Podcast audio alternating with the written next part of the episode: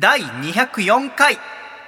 細身のシャイボーイのアコースティック。レディオ。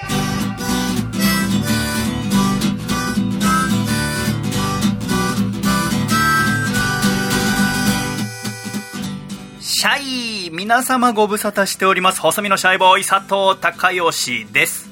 第204回細身のシャイボーイのアーコースティックレイディオ。この番組は東京都江東区門前仲町にあります。私の自宅からお送りしてまいります。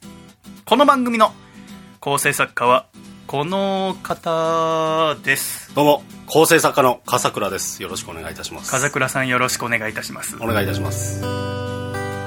何ですか？気合が入ってますか？どうしたんですか？いやいやいやもう元気にね。始まるまで死んだ魚みたいな目いやいやちょっとちょっとそんな。なんかあったんですか？別に楽しいことばっかりですよ。あそうなんですか？新生活前に。はい。えー新生活始まるんですか？いやあの娘があの小学校に入る前なので今すごい今いい時期なんですよ。もう幼稚園も卒園をして。いい時期。はい。ああだ本当だったらなんか旅行行ったりね。まあそうでってすねことだったのかな。まあでもなんかそれ新生活っていうの？まあでも娘が卒園して小学校入るってなったら自分の生活も変わるか嫁さんとね。そうですね。ちょっと準備し始めたりとかあとはランドセルが届きました。あまだ届いてなかったんだ。届いてなくて、まあ、あのアコラジでも話しましたけどはあ。のついに現物があ届いて、ちょっとワクワク僕もなんかワクワクしてますね。えっとグレーのあはい。にしたんだっけ？グレーの。色がね、はい。あそうか。土赤版の。はい。土屋カバですえもうおー6歳はそれ背負ったりした？背負ってあの幼稚園それこそ卒園式が終わって、うん。えーとまあ、まだ幼稚園にその訪れてもいいんですよ。その卒園した後も、うん。であの先生に先生って言うよね。いつでも来てねって。そうなんですよ。いつでも来てねでもすぐ来ちゃうっていう感じだったんですけど。あれいつから行かなくなるかな？ああ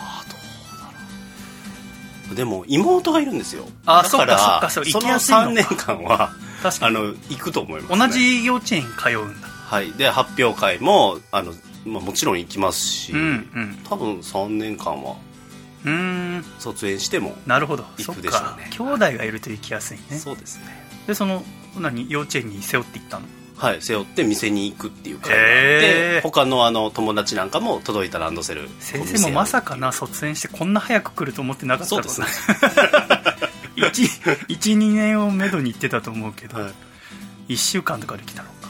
あでもなんかもう喜んでって喜んでましたね。へえうん。ランドセルか、やっぱグッとくるもんはあるんですか？ありますね。あのー数年ぶりに発売した四つ葉との最新号もさはい。あの主人公の四つ葉ちゃんって子が今度小学校入るっつってはい。ランドセル背負うところで終わるんだけどさ、はい。今回のも。やっぱそのお父ちゃんっていうその主人主人公っていうかそのお父さんがやっぱグッときててさ、うん。泣くっていうシーンがあるんだけどやっぱそういうのあるもんなんですか？そうですね。まああとこう体のまだ小さい中なんていうか、ランドセルがめちゃくちゃやっぱでかく見えますね。あの背負ってそうなんだ。もらうとっていうか。あの私も時々知人の子供を預かることがあるんだけど、はい。この間あー先々週ぐらいに来てで学校帰りに来たからはい。久しぶりにそのランドセル背負わしてもらったんだけどやっぱ私は逆にこう 入らないね。一番紐長くしても両腕は。片腕だけ入れることはできたけどでもかつては我々もねランドセルに背負われてるぐらいの感じだったわけだものね。なんかこう自分の時のことも思い出したりとかうん。なんていうかその人生が進んでる感じがすごいしたんですよねそのランドセル背負ってるああ娘どんどん後退してる君と違って娘はどんどん前進して。る交代はしてないですけどね。そうかそうかごめんごめん間違えちゃったで体重は増えていくばかりなんですけど。自分から言わなくていいよ時々反省する、はい。その編集とかしてまた高桜の体型のこと言っちゃった言いたくないのにで見せつけてくるから。まあ僕はもうなんかそこを誇ってるみたいなところがあるんですよそうだから負い目を感じてないんですよ開始3分ぐらい経つと思うけど僕も君の方見てないからね。ずっと下見てるから。今見ちゃうと目に入ったものがやっぱさ、は喋ることになるから、ね。ほぼ目つぶってるからね私喋りながら嫌だなと思って。そんなついつい喋っちゃうから。感じですねここ最近はなんか。あぜひじゃあ今日帰ったらさはい。家にあるわけでしょランドセル。ありますあります。そしたらさそのランドセル娘のとこ持ってってさ、はあーランドセルってのは江戸時代まだ鎖国してた時に、はい。えーオランダとは貿易しててでそのオランダ語でその背負いカバンのことをランセルって言ったんだよね。あでランセルランセルランセルランセルランセルランドセルランドセルランドセルランドセルでランドセルになったんだよ。っていうのを伝えて。私もこの間はい。その知人の子供行ったらポカンとして。あ 多分ポカンとすると思います。ちょっと喜ぶと思ったんだけど全然ああはい。シャイさんはい。ぜひそれ伝えてあげてください、はい。これはもともとランセルだったんだよ。うんそうですか。ランドセルいいですよね。春もうこの門前仲町も桜が満開ですよ。そうですよね。このだからうん、シャイスタジオからもうん、見えますね、そうなのよ。さっきこ見てたんですこのこの富岡八幡宮の周りは桜たくさん咲いてて、うん。特にねあの駅前の川の方その川の両端に桜が植わっていてあと1週間ぐらいするとこう花びらが散って、うん。その川の水面が全て桜の花びらになる。それがすごく美しくて私はこう門前仲町の桜見たのは18歳の時が初めてだったけどその時はこんなに桜が綺麗な場所があるんだと思ってそれを覚えててなんかこうまた30歳の時引っ越してきた気がしますね。だから今この時期はすごく楽しいんですけど私は最近ねあそうだから体動かしたくなるじゃない。やっぱあったかくなるとね。君は全然うなずいてくれないけど。そうですか？みたいな顔を今。多分一般的にはそうだと思うんだよね。でそのあの先月はなかったものが玄関の前にあったの気づきました？来る時。はいありましたありました。何ですか？キックボードが。そうキックボード。いやなんか立派なはい。そうなんだ。あれいいキックボードなんだけど。はい私の大学時代の友人がアウトドア好きででキックボードもよくう乗ってたらしいんだけど今回あの電動キックボードを買ったっつって。うん。でそれ結構なんかキャンプの時とかに使ってるらしいんだけどだから今まで使ってたのいらないっつって佐藤あげるっつってもらった。の、うん。でそれがだから1ヶ月前ぐらいかな。この1ヶ月ぐらいすごい乗ってたんだけどあのキックボードって持ってました？子供の頃。あ持ってました。持ってたんだ、はい。へえあ本当？あの小学そう。校私が小5ぐらいの時流行ったの、だから君小流行りましたよね。2、3だと思うよ、はい。流行ったよね。あ大阪でも流行ったんだ。流行ってました。はあ。は懐かしい。で弟はとか妹と一緒に？い。一緒に多分どこで乗ってた？あの近くの公園とかに行くときにそうん。の移動手段として。そうだよね。はい。要はあの道路とかの硬い地面で走りやすいんだよね、はい。でもね私はそれでもうものすごいす要はに20年前ぐらいの記憶が戻ってきて、はいあのお父さんに言われたのはそのローラーブレードかキックボードどっちか買ってやるって言われたの。はい。でローラーブレードが空前のブームだったんだよ小そうですね。4小5ぐらいの時にね、ローラースケートあの並列に並んでるやつはあんまりブームじゃなくて、はい。ローラーブレード。懐かしいタイヤが直列にこう4はいつこう並んでる、とキックボード。銀色のしかその時なかったんだけど、はい。でどっちってなって、えー幼なじみの拓也君と考えた結果ローラーブレードにしようっつって、うん。私はローラーブレードをマンションの下で毎日乗ってたんだけどはい。だからキックボードは持ってなかったの。はい。だけどこう今あれから20年以上経ってキックボードを手に入れてですよ、うん。乗ったら音うるさいね。ああのタイヤが硬いのよ。樹脂でできてて。あはいはいはいはいキックボードって覚えてない。でそのコンクリートとか乗ると結構ガガガガガガって音鳴るの。なりますね。結構な走行音がするんだなんか濁った透明というかなんかそう感じそうそう。のタイヤですよね。そうそうあのはい。ー樹脂の感じね、はい樹脂の。そうそうそうそう。私のはもうね真っ黒なんだけどもともとそうだった。あのー 一番最初に見たキックボードってあの 透明などんどん傷ついていくんですよね。そうそうズダズダ懐かしい。あったな。で私なんか多分何回か友達の借りたことあるはずなんだけど、はいキックボード持ってない方がこう持ち上げてみた時にこうハンドルのとこ持ってさしたらさこう下の乗る部分プランプランするでしょ、はい。でプランってしてちょっと勢いついて自分のすねとかに当たってさギャッギャッ！キックボードあるあるですよそれは。あるあるなんだやっぱり、はい。あれから多分乗ってないと思うもう触ってもないっていう。あれをこの間自分でやってああお久しぶりですって。この痛みと思って。のもあったんだけど。で私が最近乗ってんのはから玄関に置いといてもう私朝起きたらもう10分後には家出てジムに行くんだけど、はいそのジムまで、まあ、300メーターぐらいだからまあ歩いてもすぐなんだけどそれを今キックボードで行ってんのもうすぐ着く。もう家出てすぐキックボードビャーっつってでジムの下に駐輪場置いといて。で終わったらまたキックボードで帰るって。それがすごく良くて。あうん。この1ヶ月すごい楽しかったんだけど昨日かな一昨日かな？あのまた朝起きて、えージム行こうと思って、はい。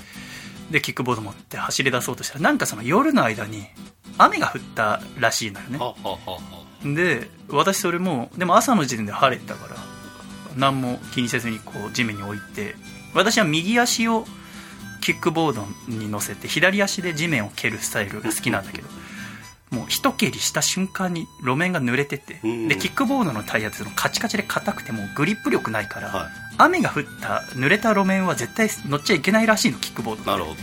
一蹴りでもう思いっきりズデンって転んで要は左足で蹴ったからボードがそのまま右にそれて体の左半身を全部叩きつけたんだよね。久しぶりあの動けなくなる感じ。あの漫画でよくあるじゃん殴られた後カッっていう、はいはいはい。カ目見開いてあの状態にさカッカッでまあ折れてはないだろうなと思ったんだけど、しばらく動けないわけ。でまあ時間経つの待とうと思ってうずくまってたでもあの、はい。ちょうどもう朝6時ぐらいだからそのマンションのおゴミ捨て場をあの清掃してくださるおばちゃまがあもう来てる時でさはい。いつも優しいおばさんなんだけどさ、はいその心配してすごい話しかけてきてさはい「佐藤さん大丈夫?」って言って「えーどうしたの?」って言ってでもああいう時もお願いだから放っておいてくれと。話しかけてもらったところでそのさすってもらってもよくならないし、はい。何より恥ずかしいっていう32でキックボードで地面叩きつけてもだえてるっていうのが見られたくないから。いや渚沢さんほっといてくださいって。でそっからもう手で押ししてさジムまで行ってまあなんとか平気だったんだけど、うん。でもそんなになんかキックボードを今楽しんでますけどね。でその、まあ、雨の日とかなるべく乗らない方がいいんだけどあのタイヤにも種類があって、うん。そのエアタイヤっていうのもあるらしい。ここまでできた。要はあの自転車のタイヤと同じような素材。あれだとガタガタうるさくないっていう。だからそのタイヤに変えようかなって今思ってるんだけどもそれならば空気入れてえー普通に乗ってもおうるさくない。うんしグリップ力も高い。ただやっぱり接地面積が大きい分硬いタイヤよりはスムーズではないらしい。スピードも出ないし一蹴りで進む距離も短くなる。だから一長一短だけどどっち取るかっていう。なるほ30超えて今キックボードに夢中です、ね、最近はやっぱキックボード乗って花見してますからこの辺りね。そうですか。運動は興味ないですか？どまあやりたいって話はしてますね。え7年前からね。確かにこのやり取りを7年前からしているような気がしますね、うんそう。もううんざりですよねお互いまあでもなんか子供がその小学校行って幼稚園行くとあの、うん。まあ2人だけの時間ができるわけですよ妻え？ああいわゆる。あそこでちょっとテニスとかしない？みたいなあ話はえー、いいじゃん。なんか上がってるんでこれはちょっといよいよ実現あるんじゃないかっていう。いつも口だけ、ね、運動したいんですけどねとか言ってるんですけど。でもこうねそれこそさっき言ったその新生活って点ではかなりこう替え時っていうかそうなんですよ、ね、いいポイントかもしれませんね、はい。なんか2人でっていうんだったらもしかしたら続くかなとかっていうちょっとうん。運動も、はあ、そうなんですよ。そうですね。だからやっぱこう日々の習慣って大切。こう1回やったぐらいじゃねやっぱ変わんないわけじゃないですか、はいやっぱ楽しいっていうのが一番だから、はい。それこそ誰と一緒にやるかとか、はい。またこうねテニスだと道具買わなきゃいけないから、はそれが一個やっぱモチベーションになるかもしれない。ですね。テニスはやったことあるの？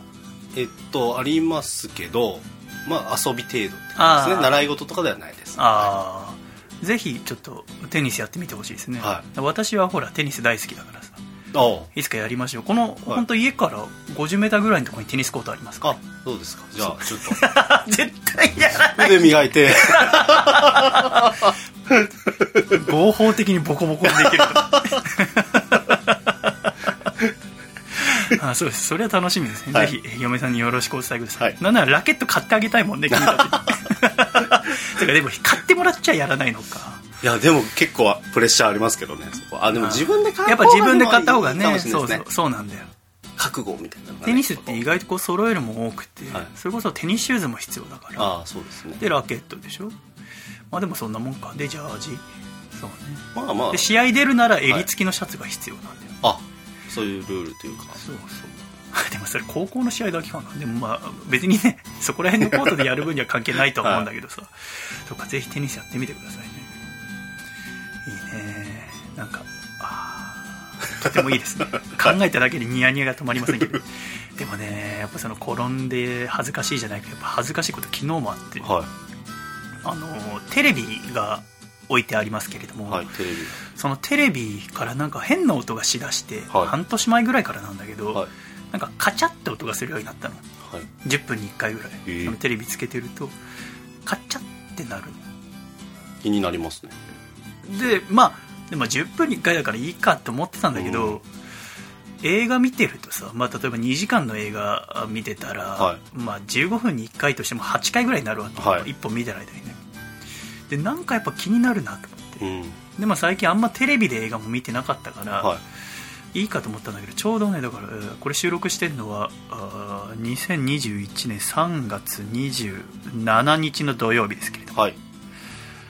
昨日プロ野球が開幕したからはい。これからそのプロ野球を DAZN で見るってことを考えるとやっぱテレビ使う機会増えるなと思って、うん。修理に出すことにした。なるほど。だけどうちのテレビの大きさは修理に出せなくてもう全部出張修理になりますと。うん。シャープに連絡したら言われて。でじゃあ何月何日って予約取って業者さんが来てくれるのが昨日だったわはい。けで昨日の午前11時かなに予約してで待ってて。うんで時間になったら来てくれてさ、はい。男性の佐藤さんっていう私と同い年の方だったんだけどすごくいい方で「あ大丈夫テレビどういう症状なんですか?」って「いやこれこれ高校で」って言って10分に1回ぐらいカチャってなっちゃうんですって。じゃあちょっとみあの見させていただきますねって言って部屋上がってで一応こうテレビつけて、はい。で甲子園流してさ。それで見てたら10分経っても20分経っても30分経ってもなんないの 今いつもはー。早い時はもう5分に1回とかもやってた、あのカチャが10分経っても20分経っても30分経っても全然なんないの。もええう苦笑いしかできないじゃん最初、はい。いやまあすぐなりますからつって。カチャってなるんで全然大丈夫すぐなりますん。でちょっと見ててくださいつって。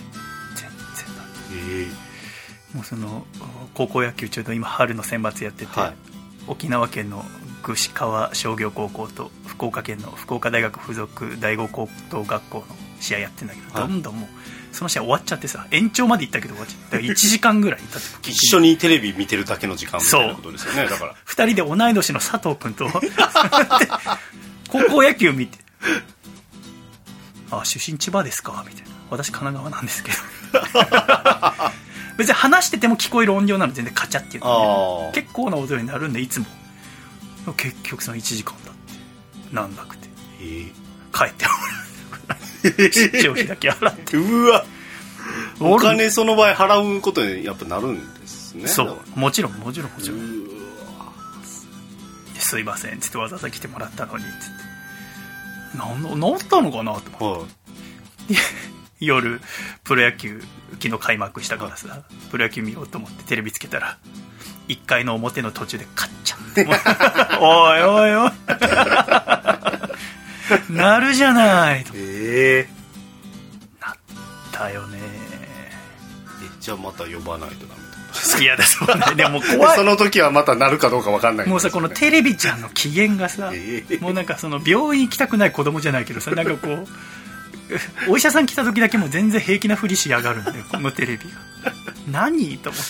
えでもその1時間ぐらいの間にさその佐藤さんと結構いろんな話してさ、はでそのまあいろんなあ家に行くわけじゃない出張してあでそのやっぱ結構その依頼するお客さんの年齢によってテレビに対する扱いが違うんだって。っていうのもうん。年配の方の方がテレビを大切にしてるってはいはいはい。で若くなれば若くなるほどテレビがもうただの一家電でしかない。うんうんやっぱそのテレビっていうのがすごく高級品だった世代の人たちはいまだにテレビっていう家電は他の家電と一線を画してるぐらいの感じらし。いうん。でも我々からすればもうね、それこそ若い子だったり君の娘とかだともう映像ってもうそれこそスマホでも見られるし、ね。パソコンでも見られるってものだけどやっぱテレビっていうのはやっぱりこう全ての家庭にもともとあるもんじゃなくてうん。それこそそのテレビ出始めの頃とか戦後の頃はさあ家電量販店にあるテレビで巨人戦を見たりとか、うん。みんなで力道山の試合プロレスを応援したりっていう、そこまでとは言わなくてもやっぱテレビっていうものの大切にしてる具合はやっぱりこのお50年でかなり変わってるらしい。で、まあ、その佐藤さんが働いてからもう10年ぐらいしか経ってないと思うけどでやっぱそのいまだにブラウン管とか使ってる人もいるまだいるんですねで私は18歳の時家電量販店でバイトしてたけどちょうどおアナログ放送が終わって全面的に地上デジタル放送に変わる時だったの。だから、その電気売り場でテレビ売ってる時もおすごくテレビが売れたんだようね、ん。でプラズマテレビだったり液晶テレビだったりでどっちの方が発色がいいとかいろいろ勉強したり、でまたでもこう家にあるアナログテレビやっぱ高級品だから今50型のテレビでも国内のメーカーで10万円で買えるけど当時50型って言ったらやっぱ30万ぐらいしたんだようね、ん。だからやっぱりえー地デジ対応のテレビに買い替えるのもったいないって人はあ地デジチューナーだけ買って、はい。それをアナログテレビ自宅にあるテレビにつないで地デジを見てたりとか、うんうんちょうどその移り変わりの時だったけどその時を思い出すのいつもこう思い出に登場するのは地デジカっていうゆるキャラみたいなああはいはいはいはいはい。そのうん地上デジタルにしなきゃっていう CM に出てきた鹿なんだけど、はい。地デジカいましたね。今地デジカどうしてんだろうっていう。元気かなっていうさ あのいたのよ。あのなんか、えー着ぐるみみたいな。ああでなんか週末とかなんか店頭で。あのそのショッピングモールに来たりしてたの地デジカが。へえってことはどっかにあるはずなんだよね地デジカ。でももうその地デジがまあ当たり前でしょ。っそうですね。てなっちゃうともう地デジカが今ちゃんと生息できてるかが心配なんだよね。抜け殻がねどこかにどっかにあるかもしれないよね、はいこの先またこう新しいテレビ放送とかね、はい。それこそ全部が 4K 放送とかになるとかなって、でチューナーとかが必要になったって時にあの地デジカがリニューアルしてはい。4K 時かもう何もかかってない。もっとうまくできないかな。だけどなんかそういうのが出てくるのかもしれない。はい。また会えること楽しみにしてんだけ。ど、はい。結局何が言いたいかってやっぱテレビはいまだにカチャカチャなるっていう。うわー。まあ立派なねテレビ参っちゃうよね、テレビってさいつから自分の部屋にあった？自分の部屋には私は実家にいる時許されてなかったんだよね。僕もなかったです。ああ、はい。ずっと？ずっとないです。大学生の大学生になってもなかったですね。じゃあテレビ見たいいってなったら絶対リビングリビングに。はい。へえ。でしたね。そっかだからあの携帯であのワンセグ放送が見れるったあったあったものワをンセグあった、はい、手に入れた時あはー僕はもう革新的だな確かに。私も高校生の時、はい。高2の時に変え機種変した携帯がワンセグ入ってて、こんなことあっていいのかと思った。部屋で見れるっていうワクワクはありましたあったよね、はい。今の子はだから部屋にテレビ置きたいとかあんま思わないかな。多分願望ないんじゃないですかねすごい交渉したもん。あ。私はだから高3かな？の時かなんかになんかテストで何番になったら買ってくれるみたいなのがあって多分それで手に入れたね。それを何を見たかったんですか？テレビ。であのプレステ3をはい。置きたかった。プレステ2かな？はい。置きたかった。そそれまではリビングでやってたから。ああグランツーリモグランツーリスモっていうあの車のゲームをはい。部屋でやりたかっなるほた、どいいですうん、もうね嫌だったリビングでやるの。そのコースアウトとかするたびに「はい。下手くそ」とか言われるの。がうわ妹とかに。うわうわ「何この人」すごいゲームに口出してくるみたいな。だからテレビ番組見たいっていうよりかはゲームしたいと思ったかな。ま部屋で。だから自分のテレビ初めて持った時の感動ってやっぱあったね。あいいですね。あすごいと思って。だから今その感動とかも随分減ったかもしれないよね。そうですねやっぱこの間もあの若者と喋っててまたおじさんみたいな話しちゃったと思ったのは、はい。MD の話をさしちゃってさ。はいはいはい。なんだっけなえっと MD にしかない音源があって、はい。それをなんかその書き出してほしいみたいな話でなんか仕事になって、はい。MP3 データに。なるほでで私であの MD そのラジオを録音するためにコンポ使ってて、どは MD 全部で1000枚以上持ってるのよ。いへえあの MD1 枚にあの、まあ、当時80分 MD とかだったとしたら、まあ、80分しか録音できないんだけどなんかこのメーカーの規格で LP4 とかあるとそれを4倍にできるんだよね、ほうほうほう。だから 300, 300分ぐらい録音できるようになる、うん。そうすると「オールナイトニッポン」が2つ取れるわけ。なるほど。120分かけ2プラス90分1みたいな。はいね、だからそのあじゃあ「オールナイトニッポン」2つ取ってで24時からの1時間のやつ知ってる？24時1本取れるかとかなんかこう計算して。でその MD 時代やっぱ可視化できるわけじゃない。その取ったものが今こうデータで確かやろうと思えば全然録音できるけれども、はい。それはもうあくまでこう目次としてしか出ないじゃんファイル名でそうですね。じゃあ私はこう形として持ってた。これが、はあラジオを愛する原動力につながったんだよはい。すごい。その時も死んだ魚の目さっきの君みたいな目でず はい。そうですかみたいな感じの。いやまずいまずいと思って変なおじさんになっちゃって。私も若い頃その家電量販店の先輩あの社員さんとかがさ、MD だもんね佐藤君はね。我々の時はカセットでさみたいな、はいはいはい。あの話も。メタルテープがどうとか。そうそう 本当にこのラジカセっていうね、はどこどこのメーカーのものを手に入れたってそれがどんだけ革新的だったかみたいな、はい。MD 使ってる人ちょっとあのかわいそうになっちゃうよ。頭出しとかもだって一発でできちゃうんでしょって。我々はこうねキュキュキュって巻かなきゃいけなかった この巻くのを待つ時間それが音楽だったんだよみたいな。いやらしいだけど全く同じことはやっぱ繰り返される、はい。きっと今の若い子も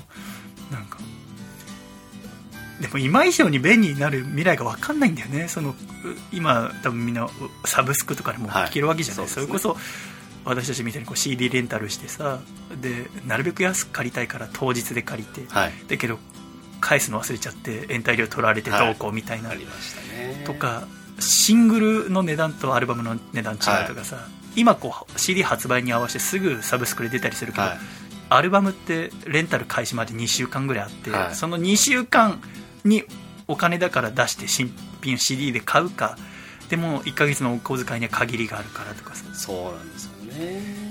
その話。レンタル落ちしたやつとかもね。そう売っあててね。れをもっと待って買うっていうパターンもねありましたし。私も高校2年生ぐらいの時高校2年生の時に田町に伝え今でもあるけどあそこ新しいのができてはい。いつも学校終わりあそこ寄ってあのそれこそマキシングル。はい。シングルがレンタル終わったやつが1枚100円で売ってて、はい。それを買うってのがすごく好きで。はい。だから今実家に行くともう TSUTAYA のレンタル落ちの CD とかたくさんあるけど、はい。すごい楽しかったな。みたいなことをなるべく今後話さないようにもう同じ世代でしかやっぱり共有はできなくなってくるわけです。ぱねだからこうそういう話まさか自分がこんな話すると思わなかった、はい。そのそれこそこう大好きなバンねだからおじさんたちがさボーイの話とかしてるの聞いてもう解散したんだろって言って解散したバンドの話してんじゃねえよと思ってたけどさ、やっぱレミオロメンの話しちゃうわけだから。3月9日ってのはね、はい。誰も相手してくれなくなっちゃうからだからやっぱりこうラジオ続けていかないと。ラジオ アコラジっ子だけ。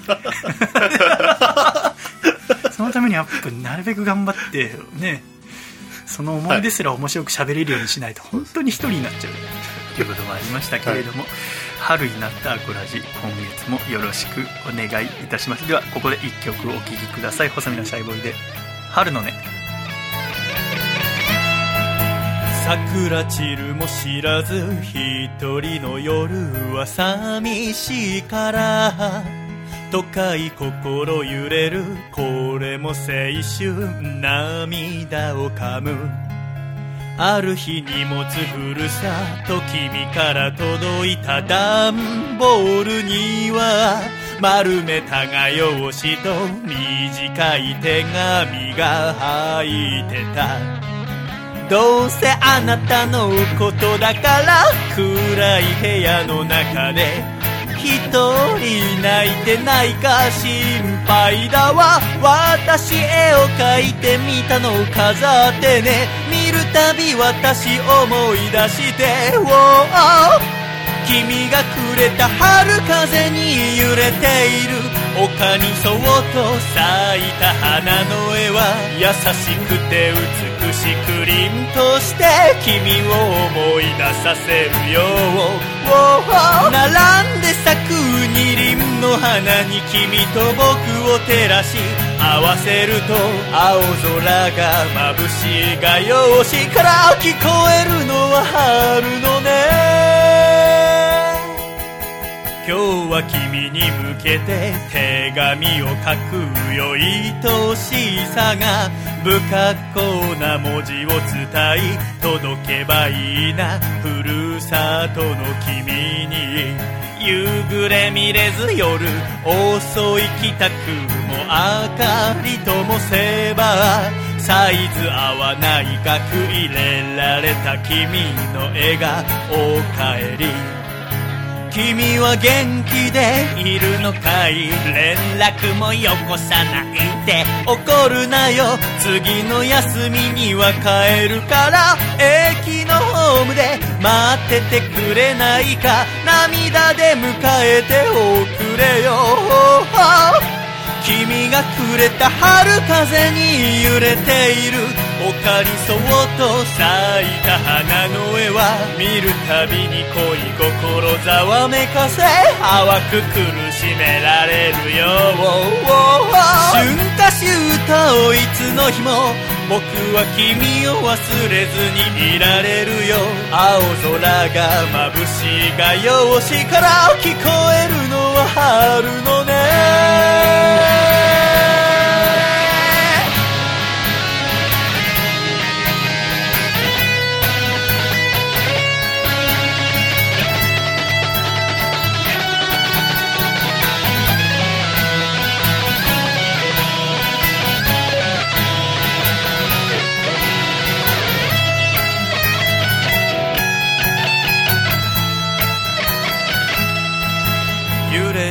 車の中でゆらり歌ったねまぶた閉じれば夢色は今して歩く君の上二人行く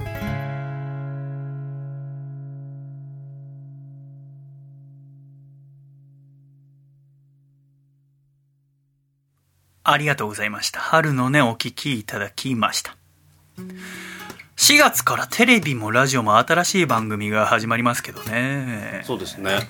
何かこう楽しみにしてる番組とかありますか？あの TBS ラジオで、うん、キリンの川島さんと天津の向さん。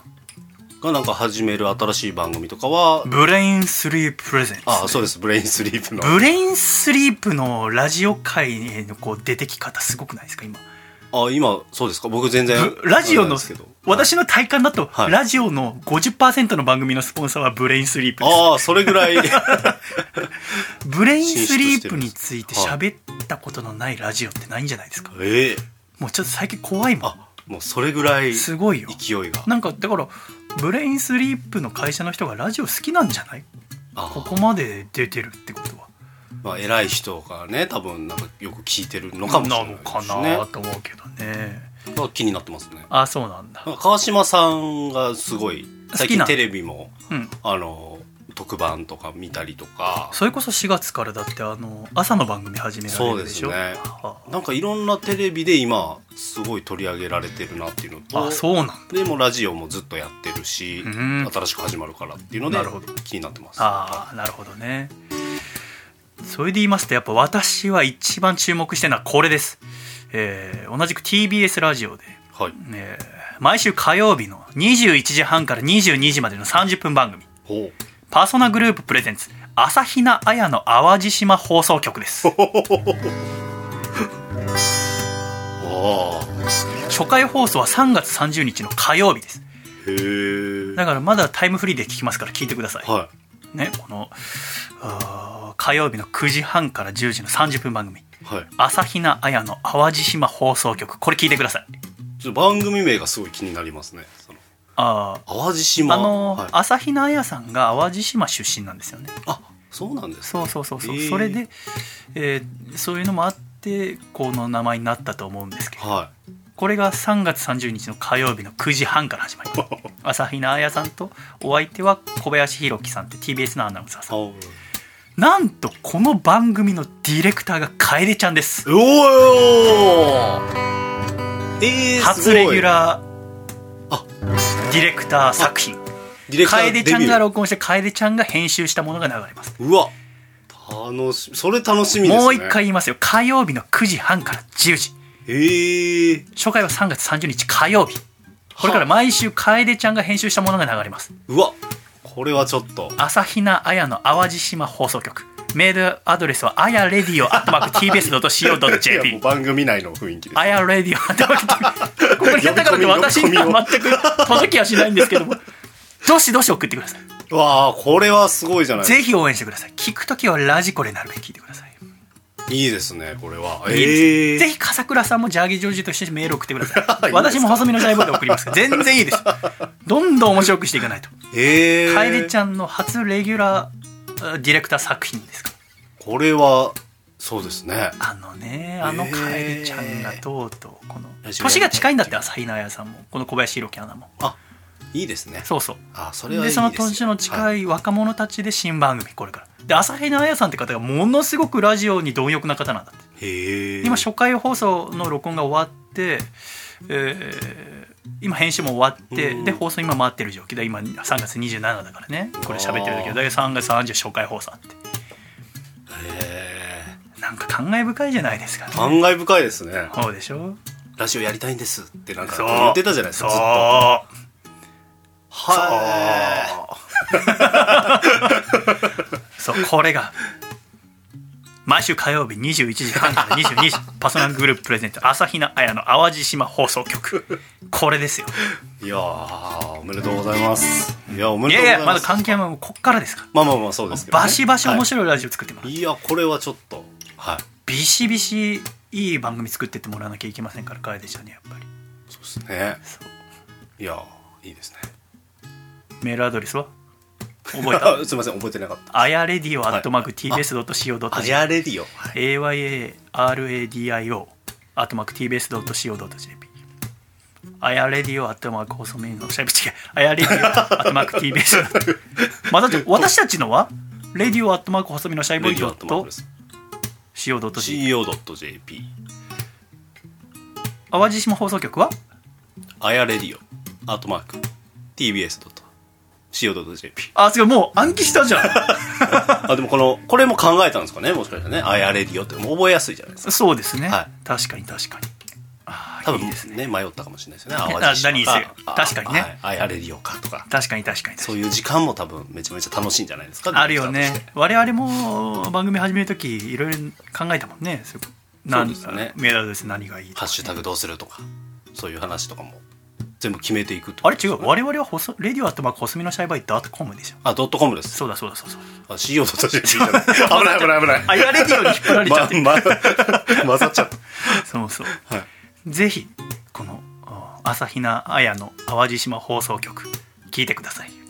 私もすごい楽しみですよね。聞いてね。ちょっとこうシェアなんかも。そうラジコのリンクとかね。があるんだよね。大事ですから。はあはい。あるんだ。やっぱそういうの大事なんだね。はいブロックも4月以降も続くんですか？君担続きます。当されるんですか？そうですね。木曜日を。木曜日担当で、まあ、うん。新しくもいろいろ始まりますし、ん。ロックスなんかも一新されてという、そうだよね。ガールズロックスとか。Perfume ちゃんが終わったもんね。あそうです。あそうか。13年間へえ。やってたパフュームロックスも終わり、か。アレキサンドロックスとかもあ終わり。そうだ。わいろいろちょっと変わろうとしうてます、はいーん、そうなんだね。いやー楽しみですね。楽しみです。そしてですよ他にもう漫画家の榎谷勝正先生の新連載の「はい。いじめ探偵」締め探偵。がですね、えー、柔らかスピリッツっていう小学館が配信する無料のウェブコミック配信サイトで連載が開始されました。はい。今第1話がもう配信されてまして各週で更新されてきました、うん、このラジオが配信されてる頃にはもう第2話も配信されてると思います、はい、ぜひ「柔らかスピリッツ」と検索して、うん、この「いじめ探偵」読んでください。面白いです。面白いです、ね、初めて見るタイプの漫画です。やっぱいじめってものを漫画にするって基本すごく暗くなりそうなんだけど、うんただその実際にそのいじめ探偵っていうのをされてる安倍さんって方がいてその方に取材をして先生が今漫画にしてるんだけれども、その漫画の最後には安倍さんのコラムというかそのい。じめっていうのは何なのかっていう、やっぱそこに書かれて今回のその第1話の後にあった安倍さんのコラムであったのはやっぱり親はやっぱりこう自分の子供がいじめられるってあんま思ってない、うん、でそれに増してさらに自分の子供がいじめると思ってない、うん、でも子供は誰だって加害者にも被害者にもなり得るんだっていう、うん、やっぱそこを知っておかなきゃいけないっていうところから始まるんですけれども、えー、今月の4月15日配信の「つれづれになるままにアコラジライフ」は榎谷勝正先生と電話つないでちょっとこのいじめ探偵についてそして、うん、えー、安倍さんの本も今読んでいますのでそれで本当にいじめってものは何なのかっていうものをちょっと一緒に話していきたいと思っておりますのでそちらもお楽しみにというところでございますね。まずはだからこう「柔らかスピリッツ」読んでいただいて、うん、2話分読んでいただいてそしてパーソナルグループプレゼント朝日奈彩の淡路島放送局です、はい、はい、何曜日？えっと毎週木曜日ですか？そりゃ君のスクールオブロックだろ？めちゃめちゃじゃないか。あれですよね。月曜日の9時から9時半でしたっけ？火曜日の9時半から10時めっちゃやばいやばいやばいやばい。やばい。あやれるよは覚えてますよ。あやれるよアットマーク。TBS.CO.JP ですよね。うん。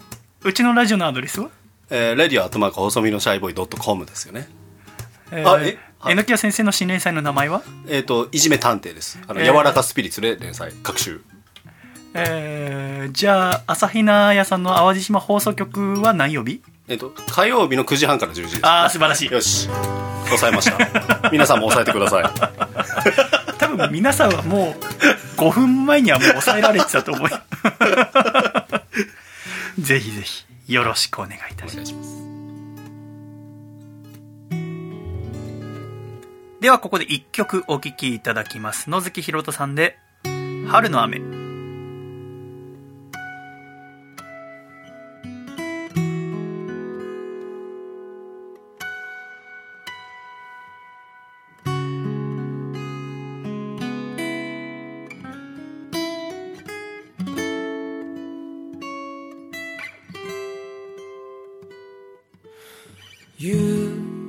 から覚めた。後の世界に残された水たまりの上を。さまよう波の揺ら。めきの中に映る世界は。少し綺麗さ。君のこと思い出した。春の雨。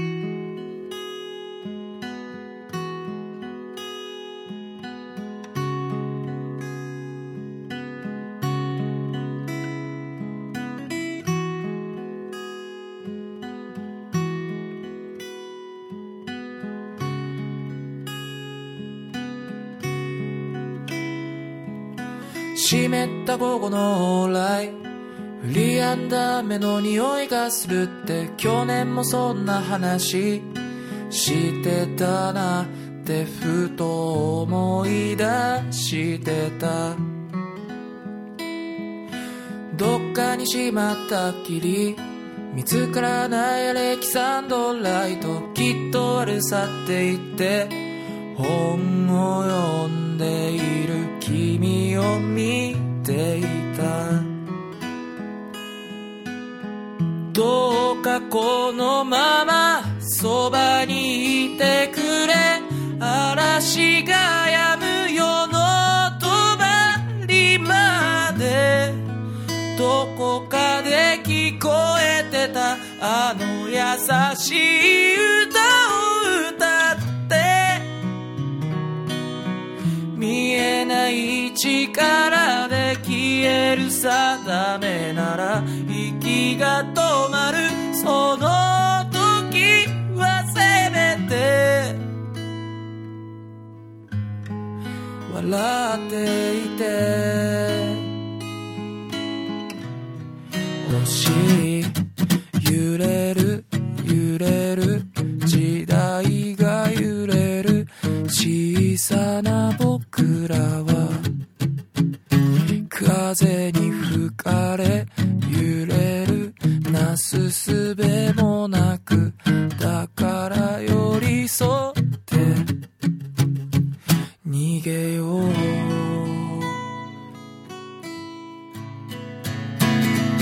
寝静まった夜の往来コンビニ寄ってビールを買ってよくわからないマックのいお酒を君は選んでた。何度目かの話を初めて聞いたふりして笑ってまるで世界の端っこみたいな俺の部屋で眠った。どうかこのままそばにてくれ朝日が縮まおうとかすまでいつか口ずさんだあのメロディーに歌詞を乗せよう。大きな力で押しつぶされて息が詰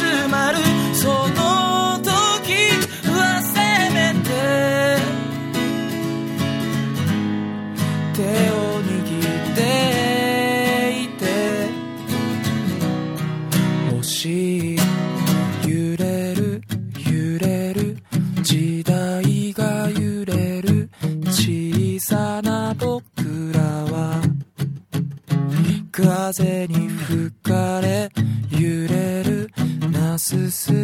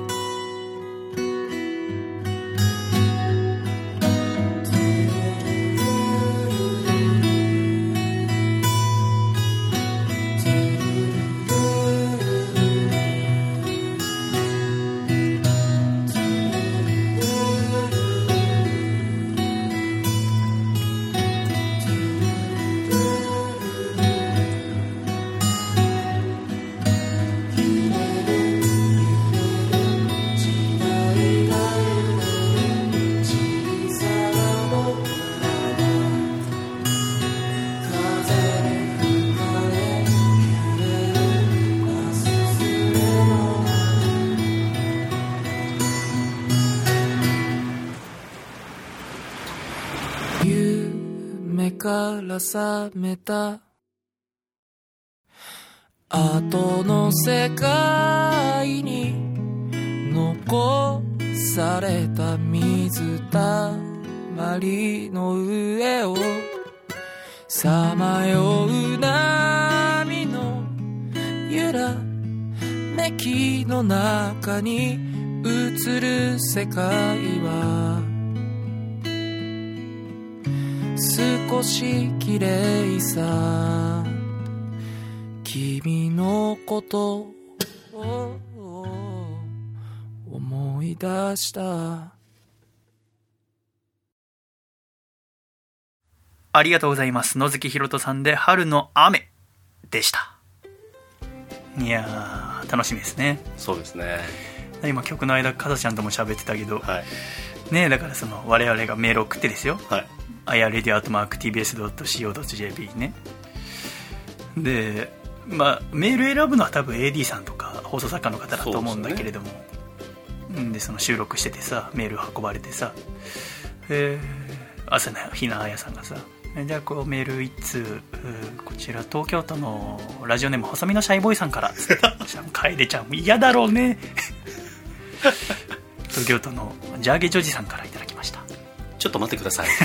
急にブースに入っていく可能性ある。そんなこと聞ない。すいません別の方でいきましょう。いや止めなくていいじゃん。後で切ってくれれば収録番組なんだから大慌て、うん、もう取り乱しちゃって。編集すりゃいいのに。クソじじいでもこっち入ってくんじゃねえよっていう。でも送ってみよう。ちょっと送ってみますわ、ねはい、うん、みんなでぜひ。うん笑っちゃうもんね。ラジオネームアマシットさんからいただきました。危ない危ないサル人間さんからいて別に何も危なくない。ちょっと。身構えますけど。いやいやそんなことないよ。プロなんだから めちゃくちゃいいお便りなんで内藤隼人さんからいただきました。ざわざわざわみたいな、いいですね。楽しみです、ね、ワクワクします、はい、あの野菜好きですか？野菜好きですよ。野菜は何が好きですか？野菜は、えー、最近だとセロリとか。セロリ？はい。へえ。なんかセロリいただく機会があってすごく好きになって自分でこう切ってサキイカと一緒にこう酢漬けにしたりとか,、はいなんか自分でちょっとやってみたりなんかして。すごい好きっていうのとあとブロッコリーなんかも好きですね。そうだね、はい、いいねマヨネーズつけて食べる系が好きです、はい、あ結局、ね、はい、結構カロリーはいっちゃうと思うんです。それは茹でてるんだ。茹でたての、まあ、ブロッコリーとかにこうマヨネーズつけて食べたりとか。なるほどね。オクラもいいよマヨネーズ作るんだオクラも好きです、ね、あのねあの四谷三丁目に大地っていう野菜のお店があって、はい、野菜料理出すお店。そこのマスターが私の年1個上なんだけど、はい、仲良くさせてもらってて。でマスターといろいろ話しててやっぱ野菜より美味しく食べていただくなら、はい、で美味しくてさらに栄養価を取っていただくなら茹でちゃうとやっぱこの水に出ちゃうんだって。ブロッコリーにしても、えー、オクラとかにして、はい、他のもね。だからぜひ蒸してくださいって言われて。なるほど。であのスチームクッカーっていう、はい、その茹で器、うんうん、安い34銭で売ってるんだけど、はい、スチームクッカー買って最近はもうバリバリ茹でてますよ。へあごめん。蒸してますね。あ、はいはい、そうそうあのね2段にできて1段目にゆで卵、うんうん2段目で蒸し野菜。同時茹でっていう感じ、ね、そうそうそう。キャベツとか。ああとはさつまいもが美味しかったかな。まあブロッコリーもそうだし。野菜って面白いなって最近思ったんだよね、その野菜の番組に曲作ってくれって言われてそれで今ちょっと短い曲作ってんだけど、であさって、えー、レコーディングでそれが間に合えばこの後流したいんだけど、はい狭間君に歌ってもらおうと思ってるんだけど私が作って。で、うん、野菜野菜野菜ウォーウォーって。キャッチーにって。野菜でキャッチーってどうやんだろうなって今私はもうすごく頭悩ましてるんだけれど。でもその中でその千葉県の匝瑳市っていう場所に行って実際にその野菜農家さんも取材してきたんだけど今月。その中でやっぱすごいなと思ったのはピーマンね、はあ、ピーマン好きなんだけどピーマンって何色？緑ですよね。緑ですよね、はい、逆に緑以外のピーマン食べたことあります？はないですね。ピーマンって、はい、我々がそのスーパーで売ってるのは大体そのピーマンの花が咲いてから25日前後の実を収穫して、それが流通して我々はスーパーとかで買ってるんです、はい、あれそのまま収穫せずにさ放っておいたらどうなると思います？ピーマンがこう実がこうねなってるわけ、はい、たくさんこうなんかビニールハウスの中だけどこの間渡してたの黒くななっていくんじゃない？それ完全に腐ってんだ あでもあそう。あのね黒っぽくなってる。その後ずっとそのままにしとくとどうなると思う？はなんかは花が咲いてくるんじゃないですか？あのね、はい、真っ赤になる。え？写真あるけどこうなる。え？パッと見もパプリカ。パプリカです違う。これはピーマン。ピーマンって緑のじゃなくて熟すと赤になる。ええ。大体、えー、花が咲いて25日前後で我々が食べてるのは収穫されるけどそのまままたさらに1ヶ月ぐらい置いとく。花が咲いてから約60日ほど経つと完璧に熟す。これが完熟化っていうんだけどこれ完熟したピーマンは赤いんですよね。でその農家の子に「ちょっと兄ちゃんこれ生で食べてみ」って言われていや生でピーマンしんどいでしょうと思ったら甘いんでピーマンは完熟すると甘くなるフルーティーな風味になる。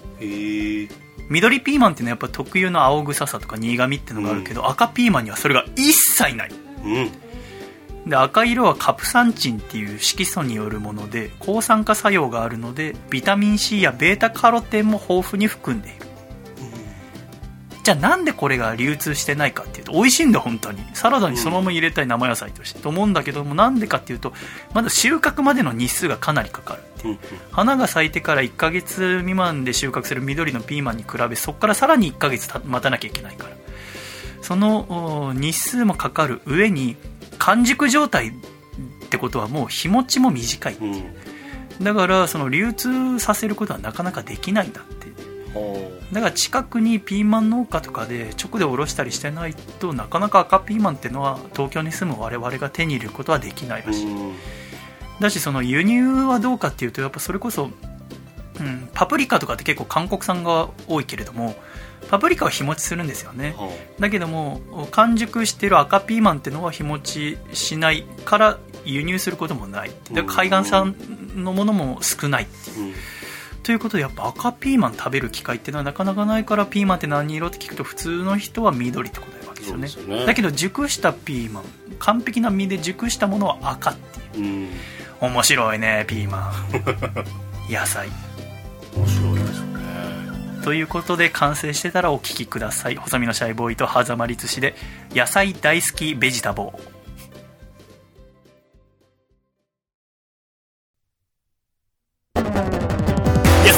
野菜野菜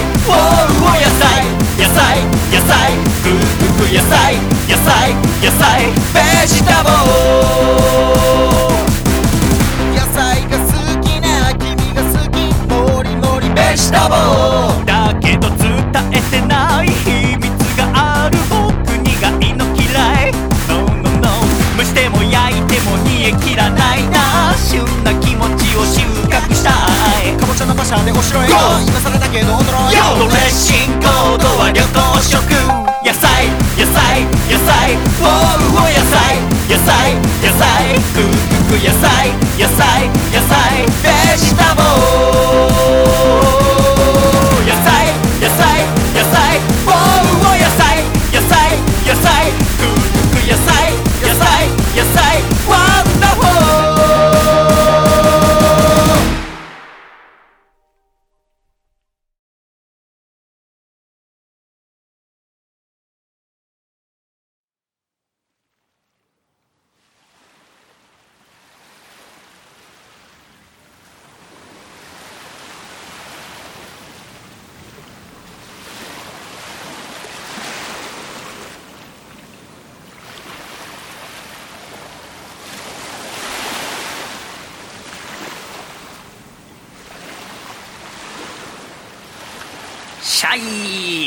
ということで改めまして第204回細身のシャイボーイのアーコースティックレイディオは細身のシャイボーイと笠倉でお送りしてまいりますよろしくお願いいたします。よろしくお願いいたします。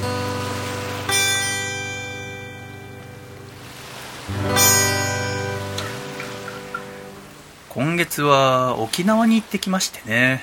はい。沖縄は行ったことありますか？修学旅行で行きました。あ本当？はい大阪時代。大阪の時代ですね。はい。関空から飛行機で。はい行きました。へえ高校？高校の3年生の時とあともう一回え？なんかで行きました。え？全然思い出せない。なんでだろう。新婚旅行とかじゃなくて？じゃなく結婚する前に仲いい友達同士で行ったんですけど何の旅行か忘れました。なんで行ったのかどこ行ったの？沖縄のそれはあの同じ場所行きました。あの同じ場所って。あじゃあ那覇市内。那覇市内です。はい。あそういうことか、はい、修学旅行も那覇市内だったんですけど同じ場所を仲いい同士で行こうみたいな流れで行った記憶があります。その高校の時も一緒に行った仲間と？仲間と,、えーと、大学みんな行ってるけどもうバラバラなんでちょっと久しぶりに集まって行こうかで行った気がします。へえ、はい、めちゃめちゃ印象薄くなっていてそんなに覚えてないことあるそうですねきました、ね、あそうは今沖縄って聞いて頭にふっとまず出てくるニュースって何ですか？沖縄って。ここ何年かでもいいですけど。え？知事が変わってとかそういう政治政治の話が結構そうだね。浮かびましたけどね。まあニュースで見る機会だとそうか。私はだから今回行く前にやっぱ一番最初に出てきたのはやっぱ、あの首里城が燃えてしまったっていうニュース、はい、ありましたね。が2年前にあったんだよね、はい。2019年令和元年の10月31日未明に発生した火災で首里城の正殿を含む建物6棟が焼けてしまったんですよね、うん、で私はこの2019年の2月に沖縄でライブがあってその時に首里城を初めて見たんだけどもそこからか約半年後ぐらいにこのニュース知ってすごくショックを受けたのはあったんだけどそこからだからあれから2年ぶりに首里城今回見に行ってで火災直後の首里城公園は全面的にこう立ち入りが制限されてたんだけど、はい、今はね見せる復興っていうのをコンセプトにして復興計画が進められている。だからそのもう有料区域も再開しててその正殿の地下その建物の基礎の部分を公開していたりだから今までは見れなかったところだよね。であとは残存物っていうものが公開されてるわけ。もうね綺麗になっててなんていうのその例えば近所でさ家があってそこを取り壊されて駐車場になった時さ、はい、なんかもっとあった建物が思い出せなくなったりするでしょ、はい、あまりにこう整っちゃってると、うん、それと同じようにあんだけ大きかった正殿がどんな感じだったかって思い出せなかった最初行った時、えー、それがやっぱ写真とか見るとあここにやっぱあったよな、うん、あんな綺麗な建物がと思うんだけれども今その復興に向けてまたもうねあの首里城自体が今までに5回焼けてるの。あ結構ですね。えっと、1453年、1660年、1709年、1945年、これは戦争だね、で今回の令和元年ので5回、うん、で何回も焼けてはこう頑張って建て直して、焼けては建て直してっていう歴史がこの首里城にあるわけですね。うん、だから今回もなんとか頑張ろうって言って、今、基金も立ち上がってるんだけれども、あとはこう、首里城グッズとかも売っててそれ買うとこう復興に向けてのお金になったりとかもあるんですけれどもね、首里城もそうだけどあの首里城じゃあ首里城は行ったんだね。首里城は那覇にいて首里城行かなかったら他にどこ行くの？国際通り100往復ぐらいしたの。ドラゴンフルーツとかを買った覚えはあるんですけど国際通りで。だって首里城って一番行きやすいその沖縄の世界遺産だよ。だって。なんか全然その時の景色が。じゃ高校生いや少なくても高校生の時は行ってるってばよ。多分はい。違う違う多分じゃない。僕は君の旅知らないけど100%じゃないと何しに行ってんの？まあわかるよ。例えばその、ねはい、何？そのまあ南の方行ったりで、北の方美ら海水族館とかは？あ美ら海は行きましたね。あ行ったの？美ら海は行ったことありますね。美ら海水族館ってすごく遠いよ。それは。だ行くとしたら、はい、確実にバスかレンタカー借りないといけないから。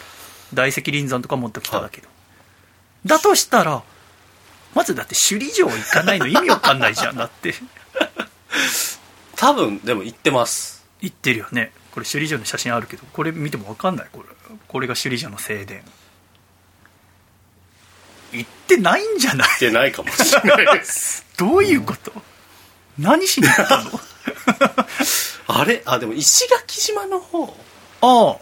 じゃあ那覇じゃないじゃん。えっと修学旅行の時はメインだったかもしれないですね。なんかスキューバダイビングとかしました。そっちの景色はすごい覚えてるんですけど。で石垣も行って沖縄本島も行ったの？行ってます。本島国際通りは覚えてるんですよ。だって国際通りから、まあ、今回もレンタサイクルが置いてあるんだけど、はい、レンタサイクルで15分ぐらい走ったらもう首里城だよ。じゃあ行ってるかまあモノレールもあるし。まあ覚えてなきゃ意味ないからね別にそのでもこのやっぱりこの首里城っていうのは沖縄の人たちの一つのこうシンボルなわけだよね、だからまた必ず首里城再建頑張ろうっていうのがあってそして見せる復興っていうこの再び首里城が建つまでもみんなに見てもらおう、うん、みんなで復興しようっていうのがコンセプトで今やってるんだけどね。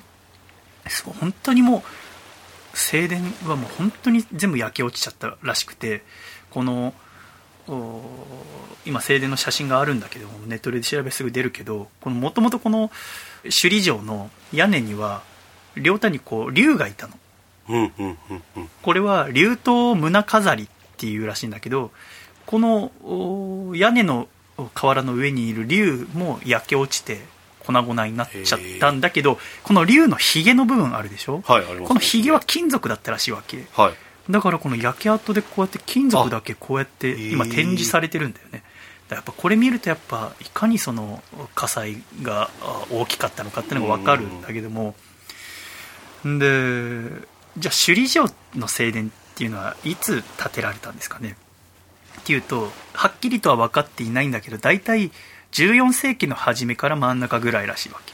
だから1350年ぐらいかなって言われてるんだけど、はい、日本でいうと室町時代じゃあ室町時代に建てられたお城は何があるかっていうと我々がよく知ってるのだと姫路城とか、小田原城とか熊本城とか、はい、でさ姫路城とか小田原城とか熊本城とか見た時にああお城だなってパッと見て思うじゃない、ね、例えばまあその写真見てこのお城がすぐああ姫路城だっては分かんないかもしれないけどあんまり歴史知らなかったりする。でも日本のお城だなって思うでしょ、うんうんうんやっぱり同じ時期に建てられたお城は日本だったらいろんなとこ場所は違いども大体同じなわけですよね、はい、お城だってわかるじゃない。じゃあ同時期に建てられたこの首里城を見てこれ見て日本のお城だなって思う？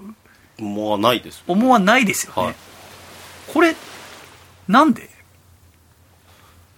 でもこれ首里城っていうからにお城なんですよね。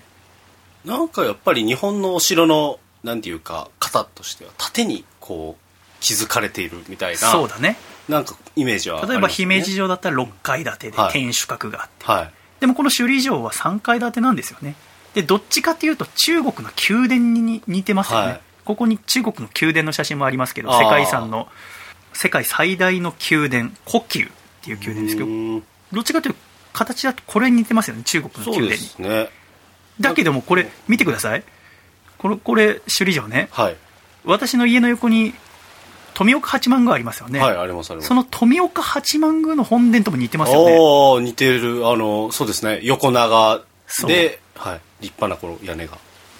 で、これを見ても分かるように、首里城っていうのは、中国の建築様式と日本の建築様式、両方が取り入れられてできているわけですね。で、ここで私、その、今回、沖縄行って、最初に思ったのが、沖縄って何って思ったわけ？よ、沖縄って何ですか？元はあの王国というか、うん、その琉球王国みたいなふうに言われてたじゃないですか。ああなんかそうですよね。なんか聞いたことありますよね、はい、琉球王国そこがルーツかなっていうイメージというか。今は何県？今は沖縄県。沖縄県はどこの国の県？は日本ですよね。琉球王国はどこの国のもの？琉球王国はもうそのままあれえあれですそう合ってる。はい。琉球王国は琉球王国なんだよね。そうですよね。独立国なんだよ、はい、そう。いつ沖縄になったの？えいつでしたっけ？なんかありましたね。意外と知らないと思う。沖縄へ返還はまた別ですもんね。あの戦争そう返還はもともと沖縄だったものが戦争で負けて、はい、でえー、サンフランシスコ平和条約で日本は独立、えー、したまた主権を取り戻したけれども、沖縄はそのままアメリカの。そうですもん、ね、でそこから20年後に、うん、日本にまた戻ってきたんだけども、はい、それはもともと沖縄だったそうです、ね、じゃなくて琉球王国がいつ沖縄に日本のものになったの？だって琉球王国だったんでしょ？そうですよね。だから違う国だからこそこのお城を見ても全然違うわけじゃないですか、はい、これ面白いこれさあの私もこの首里城の写真とかいろんなもの見ながらさ、はい、でもこの中国の宮殿にまあ近い感じするけど一番さこの首里城と何が違う？見て。これまあ横長でしょ、はい、中国の宮殿、でこれ首里城ね、はい、これさ真ん中の部分がさ、一番正面の屋根が膨らんでるでしょ？そうですね。これねカラハフっていう建築様式なんだって。日本の神社とかお寺に使われてる作り方なの、建築技法。日本特有。唐破風の唐は唐辛子の唐。だから唐のものなんじゃないかって思うけどこれは違くて日本特有の建築技法なんだ。だから見てこの中国の宮殿は屋根まっすぐでしょ。そうですね。だけど見てくださいこれ。これ姫路城ね、はい、姫路城のこれ正面天守閣の。これ膨らんでるでしょ。そうですね。これカラハフです。で君は出身何県だっけ？大阪です。大阪か、はい、大阪って言ったら大阪城でしょ？大阪城。大阪城見てくださいここほら。あ。カラハフそうですね。で見てくださいこれ。富岡八幡宮。これカラハフです。でこのやっぱり正面の屋根が膨らんでるとあ日本だなって思うわけです。なるほど。で見てください改めてこれ。首里城の正殿。カラハフです。丸みをねしっかり帯びて。そう。へえだからパッと見は中国の宮殿のようにだから日本のお城みたいに34階建てとかじゃなくてこう横長なんだけれども正面を見たこの一丁目目立つところはカラハフで膨らんでる、日本と中国が混ざっていてこれは琉球っていう国をよく表している建物でもあるわけですね。じゃあ琉球って何なのって琉球王国って聞いたことあるけどなんか実は沖縄私も今まで2回行ったことあったけど知らないぞってことに気づいたわけ。じゃあまず沖縄が琉球がどうやって沖縄になったのかってことを知らないと喋れないぞってことになったわけですね。ということでちょっと見ていってみましょうか、はい、あのさこれもう概念が我々は生まれた時にはもう沖縄は日本の一つの県だったから、うん、そっからスタートするからやっぱ考えるのに時間がかかるんだけれどももともと私たちが住んでる日本があってで日本史ってものを我々は学んできたでしょ？はい。君は日本史で最初どこから学んだ？まず旧石器時代があって、はい、その後なんたら時代っていうのがあるでしょ？ありますね。何がある？一番古いの。なんたら土器とか。旧石器時代はって。縄文？そうだね。縄文時代って出たね、はい、弥生時代があってね、はい、まあ、その後なんか古墳時代だとか飛鳥時代だ奈良時代だ平安時代だ鎌倉時代だってなんか覚えたことありましたよ、うん、そうですね。これはどこの歴史ですか？これは日本の歴史ですよね。はい。でなんかこう弥生時代になったらなんかこう稲作が始まってとか、うん、なんか習ったことありますよね。その土器使ってなんか蒸したり調理したり、はい、ってことはこの琉球は日本じゃないからこの時、うん、だからこの縄文時代とか弥生時代っていうのが通じないわけですよね、うん、琉球で一番古い時代のことは貝塚時代っていうんですね、約6600年前から今か900年前ぐらいまでのことを貝塚時代っていうんです、うん、この貝塚時代っていうのはどういう時代かっていうとあのその琉球の周りはあもう海に囲まれてるわけじゃない、でそしてサンゴ礁に囲まれていた、はい、でサンゴ礁がある内海って場所は水深が浅い、でその内海に住んでいる海の生き物を取って暮らしていたんだって、イラブチャなどのサンゴ礁の魚やシャコ貝とかサザエとかを取って暮らしていた、うん、でそこからだんだん日本の本土の方では弥生時代に入ってで弥生時代に入るとこう権力を持った人間が出てくる。力を持った人間、はい、稲作をしてその土地を滑る人とかが出てくる。そうすると権力を持ってる人ってやっぱその権力持ってるよっていうのを周りに示したくなる、はい、ってなるとアクセサリーをするようになるんですよね。このアクセサリーをしてるってことは権力あるんだみたいなでそんな権力者の間ですごく人気があったのがブレスレット。でそのブレスレットが何で作られたブレスレットが権力者の中で人気だったかっていうと貝殻で作られてるものが人気だったんだ。貝でできたブレスレットをつけてる人は権力者だって。でその貝もそこら辺で取れるもんでいいってわけじゃない日本の。やっぱより綺麗な貝を腕につけたいってなるわけですよね。なるほど。ってなるとみんな探し求めた結果どうやら南の方の島で取れる貝ゴホウラとかイモ貝の貝殻はすごく綺麗だぞってことになって日本の九州から沖縄に買いに来たんだって。へえ。でいろんなものと交換するために沖縄の人たちはあその海の近くで取れる貝殻を取ってその九州から来た日本の人たちと交換してう。ん、貿易をするようになった。ただ沖縄の人たちがわざわざ貝殻を取ってそれを本土に売りに行った形跡は残ってないんだって。だ取って待ってる。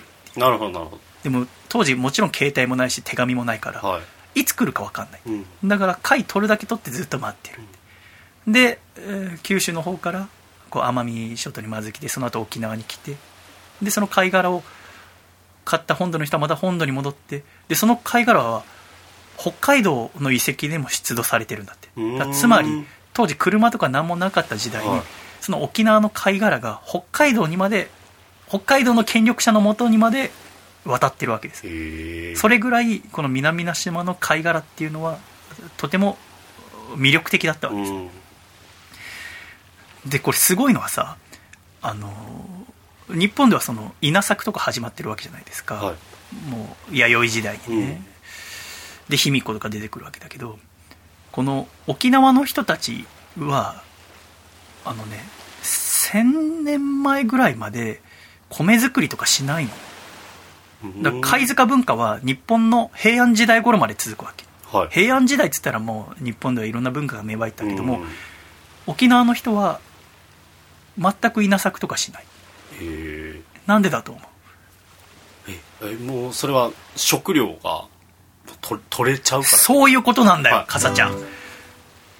面倒くさいっていう稲作とかするの？しなくてもだってお米とかさ、はい、いろいろ育てるのって手間かかるじゃん収穫の時期ちゃんと考えたり、はい、じゃなくて当時のその沖縄島に暮らしていた人の食料を賄うには十分すぎるものが海や山から取れたんですよね。だから稲作なんて別にする必要なかった、はい、それで貝塚文化っていうのがずっと続くわけですね、うん、だけれども大体今から1000年前ぐらいの中世の日本でそのだから11世紀頃か。で日宋貿易っていうのが盛んになったんだって。日本が中国と貿易するようになった、うん、でその貿易をするときに日本から輸出するものが必要になるわけじゃない。中国からのものを買うにはね、はい、ってなった時に南の島のものを輸出しようってことになって日本の人が奄美とか沖縄に来た、要は日宋貿易用の品物を手に入れに来たんです。なるほど。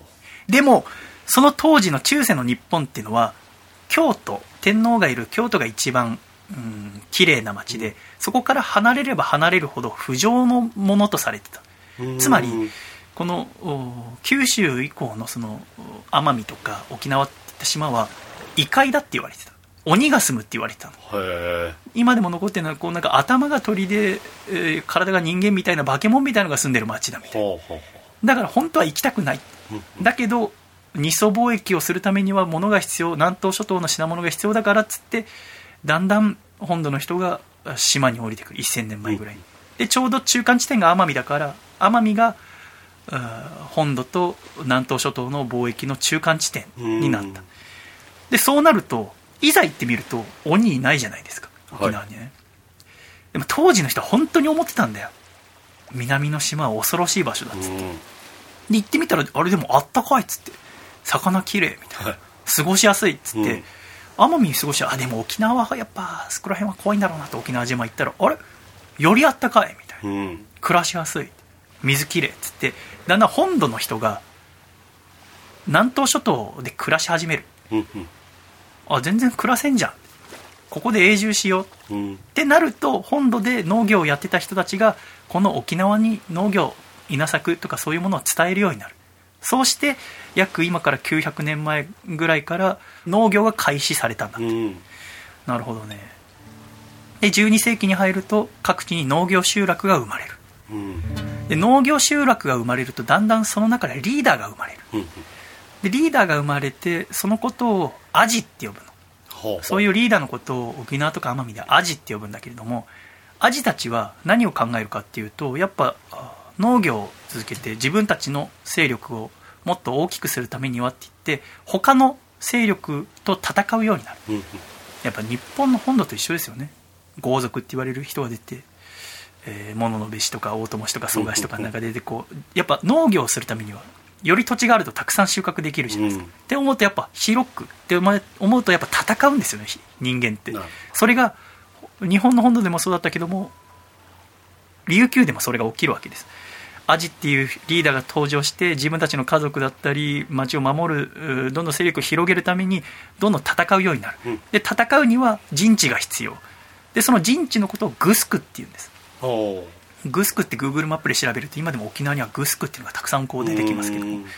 でグスクっていうのを築いてアジたちは構想に構想を重ねてつまり戦国時代を迎えるわけです、で各地にグスクが築かれてアジとアジが戦っていくうちに1300年代後半になるとそのアジたちが3つの勢力にまとまったの、沖縄を なんていうのかな日本のすねペッペって切って大体今3等分ぐらいに、はい、で北から北山北山って書いて北山。真ん中の中山、えー、一番下の南山地図でいう、うん、この3つの勢力に分かれた、それぞれ北山王中山王南山王っていうものが生まれた、この中山の中にいくつもアジがいてとかなんだけどこの3つの勢力に分かれた。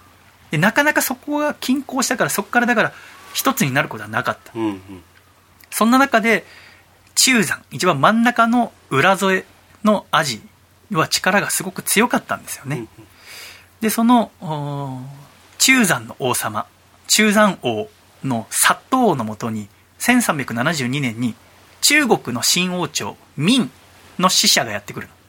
要塞さんっていう人が船でやってくる。もう当時の中国なんていうのはもう超文明大国、考えられないぐらいの先進国。手が何も届かないぐらい。そのところにちょうど中山の那覇の港かにこの要塞っていう明の使者がやってきて、うん、要塞は言うわけ。徴工しませんかって、う。ん、兆候って聞いたことあります？これもワクワクするんですけど、はい、全く知らないんですよね、はい、あの琉球の歴史って日本の歴史と違うからこう知らない言葉がたくさん出てくるんですけど、はい、へえと思って面白かったんだけどこの兆候っていうのは貢ぎ物を中国民に納めることなんだなるほど。上の者に下の者が貢ぎ物をする、はい、で兆候したらそのお返し返礼として殺法を受ける。殺法っていうのは平たく言えばその皇帝からその国の王として認められることを言うわけだから民を宗主国として名目的な主従の関係を結ぶって考えるといいって書いてありました。つまり、まあ、笠倉がメディア王だとしますよね、はい、まあ、莫大なる権力を持っていると、はい、でしたらメディア王である笠倉が徴工するって私に言ってくるわけ、はい、でまた他のもうラジオ局って言っても大きな TBS それこそ TBS ラジオとか、うん、日本放送にも徴工するっていうのね、うんうん、でそうしたら私たちはあぜひ笠倉さんの下に入らせてくださいっつって、はい、おまんじゅうを私が持っていくわけ家族のもとに、はい、お願いします。そうしたらよしっつって笠倉は僕にステーキ1年分くれんの。ほうなんかその威厳を見せるために徴工してきた国の貢ぎ物とは比較にならないぐらい高価な返礼品を送ってくれるんだってその徴工された方は。なるほど。でその明っていう大きな国が僕のことを認めてくれるの。笠倉が僕のことを認めてくれるの、はい、で笠倉からしたら日本放送も細身のシャイボーイも一緒なの、うんうんうん。どんなに大国であっても他に日本があ日本大阪私と比べてどんだけたくさん社員がいたとしても、うん、民から見たら同じ立場になるわけ。笠倉から見たらどっちも一緒、はい、ってなったらこの三山時代、えー、北山中山南山に分かれていた。で最初このその中の中山にだけまず死者が来たんだけど、うん、そこで徴工しますか？って言われて徴工しますっつって200人ぐらいで船でえー、見に行って、うん、えー、物を渡したらすごいお返しが来た、うん、でそうしたら他のアジアの国々や日本と同じ立場に中山がなるわけ、うん、すごいちっちゃい沖縄の本当の3分の1って考えてもいい。そこが他の国と同じ待遇を受けられる、うん、そうなったらたくさん力が中山には宿るわけ、はい、少しのものを民に持ってったらたくさんのお返しがもらえた、うん、そしたらその力でもっと強くなることができるじゃないですか。でそれを見て黙ってられないと思ったのが北山王と南山王ですよね、うん、中山に負けてらんないよって、うん、だってそんな中山だけが力持っちゃったら俺たち滅ぼされちゃうじゃん。ってことになって、えー、三山全てが兆候を行うようになる。なるほど。もうみんながどんどん民に品物出してたくさんお返し、うん、で、えー、日本ももちろん徴工してるんだけど、うん、日本は東日本はアジア諸国の中では13位の19回なんだって長考した回数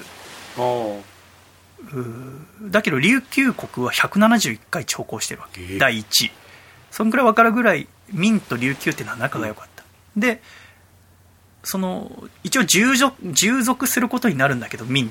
長考することによって、うん、でも明は別に琉球国になんか命令したりしない、うん、なんか年号を中国の年号を使いなさいとかは言うんだけど、例えばこういう政治しなさいとかなんか無理やり働かせたりとか年号を納めなさいとか言わない、うん、兆候さえしてればなんかこうすごくよくしてくれる、うんうんうん、で、うん、散々はこぞって兆候するようになる、うん、ででもみんな兆候したらみんな力得るからまたそこから誰かが抜きんでることはないわけですよね、うん、そんな琉球の戦国時代を終わらせる男琉球の天下を取る男が急に現れるんですね。その名前は小波氏っていうんです、うん、この小波氏さんっていうのは南山この地図で一番下のところの勢力のただの一アジ一人のアジだったんだけど、うん、この一アジだった小波氏さんが南山最強の大里アジを倒して1406年で中山って一番強いとこ浦添グスクの中山王ブネイサットの息子のブネイを滅ぼしてそのね、えー、小橋のお父さんの小師匠さんを中山王にしたの、自分がその中山の王を倒してで自分のお父さんを中山の新しい王様にした。でそのそこから10年かけて今度は北山どんどん北に行って北山の反アンチさんの泣き神グスクを攻略して、うん、で南山も実はまだの細々と続いていたらしいんだけどそこからまた10年ぐらいかけて南山王のタルミーさんに勝ってついに琉球は小波氏によって統一された、この時初めて沖縄島に統一王朝琉球王国が成立した。ってことですでこの琉球王国っていうのも、まあ、普通に琉球国なんだけど当時戦国時代とかって日本もこう何々国って名前がついてたわけですよね、うん、肥後の国とか備前の国とか、うん、そこで琉球国って書いてあると日本の一部みたいに見えちゃうから分かりやすく琉球国って我々は言ってるらしい、うん、やっぱ全然日本とは関係ない。もう一つの国なんですよね、うん、琉球王国っていう民に徴工して従属している国ってで統一王朝になって首里城が王都になって、うん、小橋がそこで政治をしていくで統一王朝になったら今まではこう三山でわざわざ北山中山南山でそれぞれ長考してたけどそうじゃなくても一つのまとまりとなって琉球王国として長考してさらに、えー、力を蓄えていく。でだんだんと日本や中国東南アジアの国々っていう他の国とも貿易をするようになる、うん。でそれでめでたしかっていうとそうじゃなくて小波氏っていうカリスマが世を去ったらだんだんとこう政権が揺らぎ始めるわけです、うん、で1453年には第5代の小金福王が死んだらこう王位継承をめぐる騒乱が発生やっぱそういうのあるんだね。誰が王様になるどうだなんつって、その時に初めて首里城が燃えてます。なるほど1453年かな。首里城の正殿が燃えたりとか。でもなんとかそれも収まって。で、えー、小大久さんっていう小波氏の息子が第6代の王様になった時の話なんですけど、うん、やっぱりその小氏の王様じゃなくて自分が天下取ってやろうっていう若者も出てくるわけですね。それが活連の雨割りです。雨割りっていう男はもともと農民だったんだけども、うん、アジになって力をつけていった、うん、で活連グスクにいたわけです。カツレングスクはあとは世界遺産で今もありますけれども、うん、その雨割りがあまりに力をつけてきたって。あいつはすごいアジだぞ、うん、で、えー、王様の小大久さんも思ったんだって。このままほっとくともしかしたらこの王座取られるかもしれない、うん、そんなことになっちゃいかんってことで小大久さんは自分の娘の桃と文上がりちゃんを雨割りに嫁がせた。なかなかこう初めて聞くタイプの名前ばっかだから想像しにくいと思うけど今出てきてるのはまず小大久さんっていう王様、はい、で雨割りっていう新しい強い人が出てきた、うん、このままだと雨割りの力が強くなりすぎるよ。じゃあ婚姻関係結べばいいや、うん。ってことで自分の娘の桃と文上がりを嫁がせた。分かった？わかりました。正太宮、うん。その時の王様の奥さんはこれ名前が残ってないんだけど奥さんは五左丸の娘なんですね。五左丸っていうのは正太宮のお父さん正橋の代から仕えている歴戦の将、ほうほうほうもうおじいちゃんだけどめちゃめちゃ強い武将。なるほど。で五左丸さえいれいればなんとかなるみたいな、うん。勝敗えー正橋のもう右腕になってたような、うん。もうとにかく戦が強かった。でその五左丸の娘が王様の嫁さんなんだけど、うんそのだんだん雨割りが強くなってきてだから王様は心配して自分の娘の桃と文あがりちゃんを嫁がせたわけでしょ、はい。でもそれだけでもじゃあやっぱ心配なわけはあはあはあ。もしかしたらこの活連グスクから雨割りがいつか攻めてくんじゃねえかって心配なわけね、うん。だから活連グスクと首都の首里城の間にまた中グスクっていうお城があってそこに五左丸を配置したの。はあなるほど。お父さんの代から仕えてくれてる歴戦の将五左丸を、では仮に雨割りが俺が天下取るっつって首里城に攻めてこようとしたら必ず五左丸が止めてくれるっていう。そこ通らないと首里城には行けないぐらいの場所に。そうそうそうちょうど真ん中にある。なるほど。でなんなら桃と文あがりちゃんのは王様の娘なんでしょ？で王様の奥さんは五左丸の娘。ってことは桃と文あがりちゃんは五左丸の孫ですよ。うんうんうん。そうですね。ってことは雨割りは義理の孫ってことですよね。はい。五左丸からしたら、うん。ね。だけどこの雨割りっていうのはやっぱ思うわけ。ちょっと五左丸さん強すぎだなって、うんうん。首里城まだあの王様ぐらいならなんとかなるけど、うん。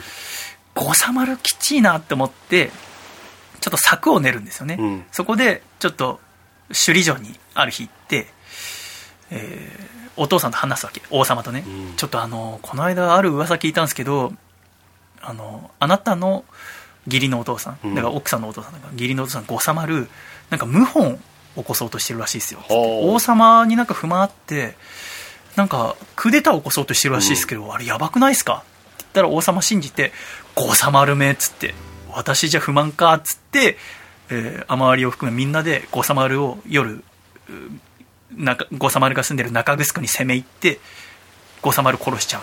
で五左丸はまあ自害するんだけどうん。雨割りめっつって。これによってあのー邪魔だった五左丸があ五左丸じゃない。雨割りに 雨割りにとって邪魔だった五左丸がはい。この世からいなくなったんですよ。うん。でよしこれでもう、うん。あとは王様を撃てば首里城を落とせば自分の天下だってことになるわけじゃないですか、よし天下まであと一歩だって時にこの雨割りの奥さん桃と文あがりさんにはこう召使いというかまあ従者。だからその嫁ぐ時にこう一人こう召使いみたいなのがついてきたんだけど、それがウフグスク剣友っていうんだけどまたこの新しい名前が出てきて大変だと思うけど、はい。頑張ってください、はい。別名鬼ウフグスクって言われてたんだって。ものすごい強い人。が、まあ、半分ボディーガードみたいな感じで、うん。この雨割りの活連グスクに桃と文上がりちゃんと一緒に来てたわけ、うん。ね、周りの身の回りの世話とかしてたんだって。でそのウフグスク剣友が雨割りの陰謀に気づくんだよ。はあこいつ王様を殺す気だって。うん。で自分が天下握るつもりだっていうのを気づいて、あうん。えー夜中に桃と文上がりちゃんをウフグスク剣友はおんぶして早く王様に伝えなきゃってことで雨割りに気づかれないようにして活連グスクを脱出するの。はで首里城まで走るわけ。おんぶしてね。で王様のとこ行って「王様五左丸が謀反を起こそうとしてたなんてあれ嘘です」って。あうんうん。雨割りが五左丸が邪魔になったからそれを王様の手によって殺してもらうためについた嘘です。うん。っていうのを聞いて涙流しながら「あの雨割りめ」っつって「鬼ぐウフグスク雨割りを撃て!」っていうわけ。はでこの王様の命をもって聞いた雨割りは慌てて首里に攻めてくるわけ。あうん。もう中城素通りして。なぜなら五左丸はもうこの世にいないから。うん。で首里に攻め込んだんだけれどもこのウフグスク剣友のいる王府軍お王様の軍に大敗するんですね雨割りは、うんうんじゃあ陣地で戦おうっつって活連グスクまで戻って活連グスクで要は自分の城で王様の軍と戦ってそこでもウフグウフグスク剣友鬼ウフグスクは死守奮陣の活躍をして、うん、このウフグスク剣友が雨割りを打った。でカツレングスクは陥落して雨割りの夢は叶わなかったんです、うん、クーデター失敗、うん、これがキムタカの雨割りって話らしい。はい。あのえこの話知ってた？キムキムタク？違う。キムタカの雨割り。はい。肝が高い雨割りって書いてキムタカの雨割り。多分ね沖縄に住んでる人はみんな知ってるんだとはあ、まあ、物語っていうか伝伝承されてきてる話なんですそうそう。でね雨割りロマンの会っていう会があって、はい、中学1年生から高校3年生までの地元の子供たちによって構成されてんだけど、はい、この今の話がだキムタカの雨割りの舞台を上映してるんだって、はい、で2000年3月の初上映からこれまで337回公演して、うん、観客動員数は20万人を超えてると。だけどやっぱりこの今このコロナウイルスでなかなか上映できなくてあの資金も足りなくなっちゃって、うん。で毎年だからこれ高校3年生はこの3月公演が卒業公演になるっていう。わけだけれどもどうしても卒業公演やらせてあげたいけど資金足りないってことで今年、あのクラウドファンディングやって、うん、その結果500万円以上集まったんですよ、えー、で卒業公演できるってことになって今年は9代目雨割り役をはじめとする高校3年生25名がの卒業公演なんだけどそれが行われてるのが2021年3月27日土曜日のお昼1時から。つまり今私たちが喋ってる時にこの卒業公演が行われてるんですよ1日2公演で今日明日って全部で4公演あるらしいんだけど。だこの雨割りの話っていうのはおそらく沖縄の人からしたらみんな知ってるんじゃない？へえ全然知らないって。こんな話あったんだだけれどもこの時のその小大久さんってその時の王様が亡くなった後に、うん王位を継いだのはこの正太家の息子の聖徳さんって人なんだけど、この聖徳さんって21歳で王様になったらしいんだけどこの人はもう豪遊で非凡な才能を持っていて独断専行で政治を行ったって、もう中央政権でガンガン行こうぜっていう。でその時に、うん、那覇ではそれこそ朝貢とかするから那覇港は貿易の要なわけだけど、うん、貿易長官に金丸って人がいたんだって、はい、でこの金丸はその時の王様聖徳のお父さん正太久さっきの、うん、の時から使えているすごくできた人なの。仕事できるバリバリ。で金丸って。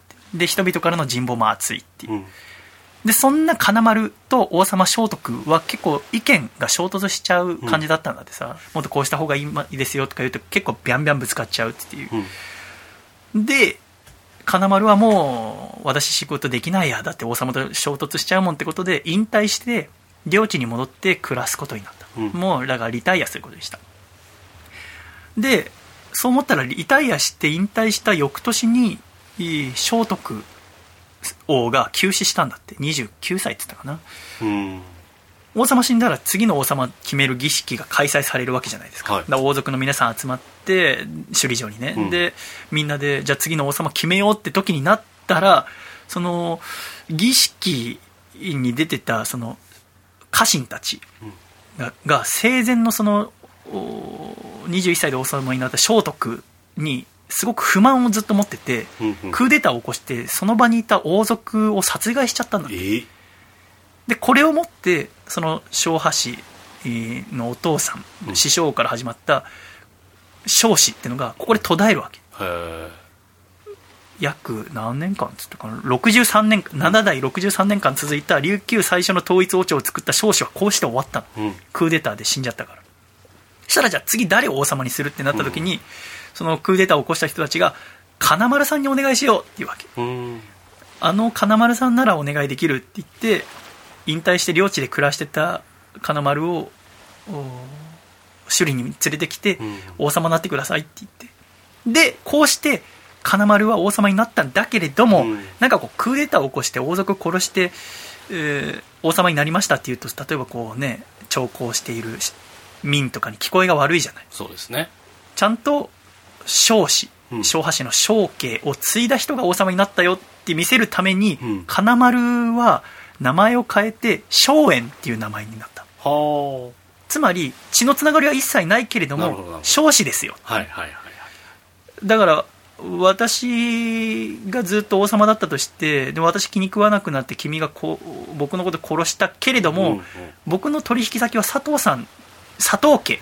うん、代々ね、おじいちゃんもひいおじいちゃんも佐藤家とやり取りしながら君は名前変えて佐藤にしたってこと、だから、ですよね、佐藤亮に一族のねっていうなんかそんな感じに見えるってことですね向こうからしたら。で金丸はさんは松園っていう名前で即位した、うん、なんかこれもなんかいろんな説があるらしくて地元の人博物館の人とか図書館の人いろいろ聞いても言う人結構違うあの金丸が自分で奪い取ったっていう人もいるし、まあ、そこはっきりしてないんだけども、えー、そんな中で、えー、松園っていう名前でこっから新しい少子の時代が始まるわけ、だから琉球の歴史っていうのは第一少子の時代と第二少子の時代に分かれていて、第一少子は小波氏。や小子小王の時代の63年続いたのが第一少子、うん、第二少子っていうのは金丸をはじめとした時代のこと。琉球の歴史っていうのは第一少子と第二少子がある、うん、でここから金丸がまず王様になるわけですよね、うん、でそんな中で、えー、大体16世紀になると日本では戦国時代なわけで、織田信長が出てきたりみたいなね。でそんな中で薩摩の国今の鹿児島県にいた島津氏っていうのが成長してきたんだよね、でこの島津氏が少しずつこう奄美半島とかこう沖縄琉球にちょっと圧力かけるようになってきて、なんかちょっかい出し始めてなんか嫌だなと思ってたんだけれどもこの時まだ琉球と日本はただの貿易相手ぐらいだけどね、うん、そんな中で16世紀後半の日本では羽柴秀吉豊臣秀吉って人が天下を取ったんですよね、うん、えー、天下取って秀吉の世の中になった、うん、で日本を統一した秀吉は次何を考えたかっていうと、うん、中国通りたいって思った、うん、その当時の一番の国の中国を自分のものにしたい、うん、そのためにまず朝鮮出兵をしよう、で朝鮮出兵あの取ったらその後中国の民を征服して、東アジアの名手になろうって考えた、ものすごい考えじゃないすごいですよ、ね、あの小柄なおじさん。日本統一しただけでもすごいじゃん。もうそれでいいやんって思いますもんね九州も平定して日本中通って徳川家康自分の部下にして、はい、ええやん。中国そっからもうまあまあな年だよ。だけどせっかく統一して平和になるかと思ったらもう朝鮮出兵やっつって、はい、で一番最終的には天竺まで行こうとした。インドまで行こうとしてたんだよね。中国も全部東アジア全部取って、でその時にでもそんなさ朝鮮出兵なんてするってなると、うん、あっちはだって敵地なんだから日本から兵糧をたくさん持っていかなきゃいけないでしょ、うん、食料とか。それを秀吉は琉球に兵糧を出させようとした。だから島津を通して島津はもうだって秀吉の部下みたいなもんだからあの秀吉は島津にちょっと琉球に兵糧を出すように言っといてって伝えるわけ。そしたら島津はちょっとちょっかい出してきてたから、また琉球に今度我々日本は民をそのうち滅ぼすから兵糧出してくれっていうわけ、うん、だけど琉球は徴工して民と従属してるわけでしょ、はい、民の下に入ってるわけじゃない。上ですよ下ですよで、うん、民はだから殺法していろんなものくれたりしたわけじゃない、うん、だけど民を滅ぼそうとする日本に兵糧を送ったら、琉球は民の敵になっちゃいますよね。そうですねでもそんなことあってはならないわけ、うん、だけれどもこの秀吉のあれを断ったら今度は日本に滅ぼされちゃう。だってもう日本全体対沖縄になるわけですから。そね、それも良くないっていうことで琉球は島津が要求した半分だけの米を提供した、うん、でもそれでも半分こう日本に力貸してることになっちゃうからこっそり秀吉が何をしようとしてるかっていうのも代わりに民にこうスパイのように伝えただからごめんなさい兵糧あげちゃったけれども私はどっちにも両属なんだよってどっちの味方とかじゃないんですすいませんって、ただ日本に米あげないと秀吉すぐ多分滅ぼしに来るからごめんなさいみたいな、なんとかこう琉球王国っていう国を続けようっていうことに努力するようになるわけ、つまり日本と明との間で板挟みになるわけですよね、でもそうこうしてるうちに1598年に秀吉が死ぬんですよね、うん、死亡してで1600年に天下分け目の関ヶ原、うん、で西軍と東軍が戦って東軍が勝つんですよね、はい、で東軍の一番上は誰かっていうと徳川家康っておじさん、はい、ってことで秀吉の次に天下を取ったのがこの徳川家康さんなわけですよね、うん、でそこから徳川家康は徳川幕府を開いて、はい、で日本をより豊かにしよう鎖国をして海外とはやり取りしないけれどもでもやっぱ中国とは関係よくしたいと思うわけ、明っていうのはやっぱそれこそ日本を徴工してたわけだけれども中国っていう当時の一番進んだ国の力は必要だなと思ったわけ、はい、じゃあ徴工させてください貿易させてくださいって言って民が許すかっつったら絶対許しませんよね、うん、そのトップが変わったからといってあんたたちついこの間まで朝鮮出兵してその先そのうち民潰そうとしてたでしょって、うん、だってあっちからしたら家康さんとあなたって秀吉さんの部下だった人でしょみたいな。はた、から見たらね。だから民は日本との国交を回復することを許さなかった。そこで徳川家康が考えたのは琉球に間に入ってもらおう、琉球は徴工して民と仲良かったわけでしょ、うん、民の下に入ってたわけだからそんな民に日本ってさほど悪くないっすよみたいな。あいつちょっと反省してるんでもう一回仲良くしてやってくれませんか？って頼んでって家康は琉球王国に行ったんだよね、うん、ああなるほどってことになってだけどその要求を琉球は断ったの,、うん、あのだってそんなことになったらあのまた秀吉の時みたいになんかこうどんどんつけ込まれると、うん、だそんなん絶対ダメっつったら家康怒っちゃうわけだよね。で特に今度は島津がじゃあちょっと家康さん俺に琉球攻めさせてくださいって言うわけ。島津はあの関ヶ原では東軍西軍で西軍についてたの。つまり家康の敵として最初関ヶ原戦ったんだよね、はい、ただこの島津薩摩の島津っていうのはなんか独特な関ヶ原の中で立ち回りをして、なんか途中で急にあの関ヶ原やってるあれ岐阜か。あそこから急に戦いの途中でみんなで帰っちゃったりするわけ、だからなんか滅ぼされてはいないけどやっぱこうこれから徳川家康の世の中になるときにちょっといいとこ見せておきたいっていうのもあるよね。だってあんな九州の一番端っこに押し込められちゃってるわけだから、うん、そこでちょっとじゃあ私琉球ちょっといいこ言うことを聞かせに行ってきますわ。っつって、うん、1609年80艘の船に乗った3000の兵で、うん、えー、島津は琉球王国に攻め入ったの、うん、この時のことが本で残ってんだけども琉球の人からしたらびっくりだよ、う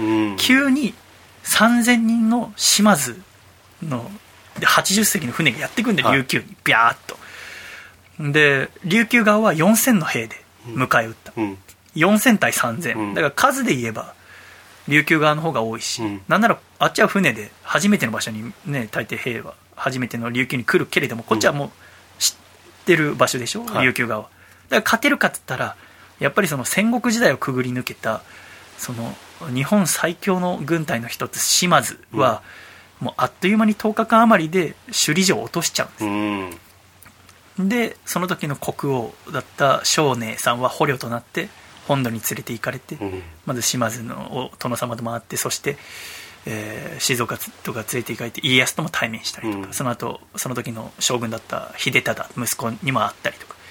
でそのまま2年間交流されるんです、でその2年間の末に琉球は島津に忠誠を誓いますっていう誓約書に無理やりサインを書かせられる。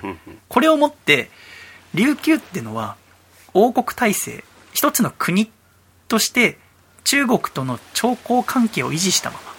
要は中国と徴候したまま薩摩藩の支配下に置かれた。鹿児島県の下に入る、つまり薩摩藩に年貢を納めなきゃいけなくなる。一つの国なのに違う国の鹿児島県薩摩藩に年貢を納めなきゃいけないっていう独特の立場になるわけです。なるほど。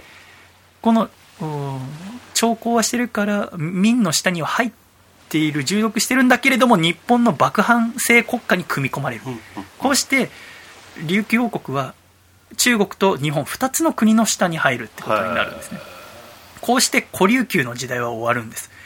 つまり日本のその徳川家康島津家が琉球の支配をするようになる、でそこでもう前は断ったけどそのまた日本と仲良くしてくれませんかっていう仲人役をもうしなきゃいけないですよね、うん、なぜならもう薩摩に支配されてるから、うん、そこで1612年嫌だけど、うん、見に行ってちょっとあの日本もなんか反省してるみたいなんで、うん、あのもう一回仲良くしてくれませんかねって言ったんだって1612、はい、そうしたらあの交渉は拒絶されて、その上あの民中国からしたら、うん、あの琉球ってすごい可愛くて、うん、今まで朝貢も全ての国の中で一番たくさん朝貢してきたけど、もう日本に操られてるな。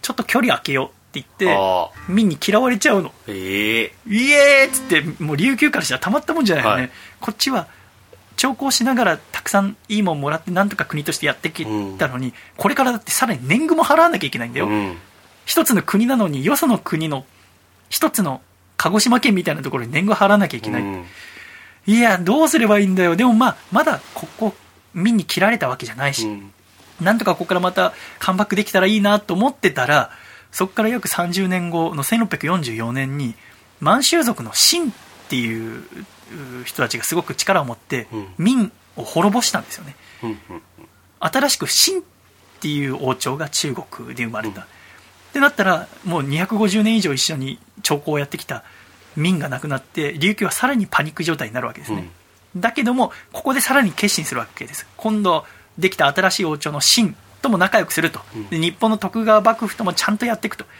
2つの国の新しい体制に絶対マッチして琉球王国は中国のものにもならない。日本のものにもならない。あくまで王国としてやっていくんだって強い意志で国を維持する道を選んだわけです、うん、ででももうさあの薩摩が攻めてきた時は4000の軍隊とかいたけどもう薩摩が支配してから軍隊とか持っちゃいけないわけじゃないですか、はい、軍隊とか持ってない中で攻められたらいつでもこうやられちゃう、うん、だけど国を保つためにはどうすればいいかっていうと誤外分。他国からの評価を高めて琉球っていいとこだよね、うん、あれは一つの国だからこそいいよね。って思わせることによって日本から攻められないようにする、うん、っていうことを選んでその琉球からなんかね琉球の王様が変わったりまた日本の将軍が変わると琉球から江戸に使節団が送られたんだって、はい、その歩いて東京まで行くの沖縄から。まあ途中まで船使うんだけど、うん、でその何百人という使節団が江戸を見ると江戸の人たちはだそれこそこの辺り門中の辺りとか、うん、で沖縄の初めて見る沖縄の人の容姿、はいはいはい、沖縄の衣装沖縄の楽器沖縄の文化それを見て江戸はクール琉球が起きる、うん、みんな沖縄が大好きになる。なんか、沖縄ってすげえ。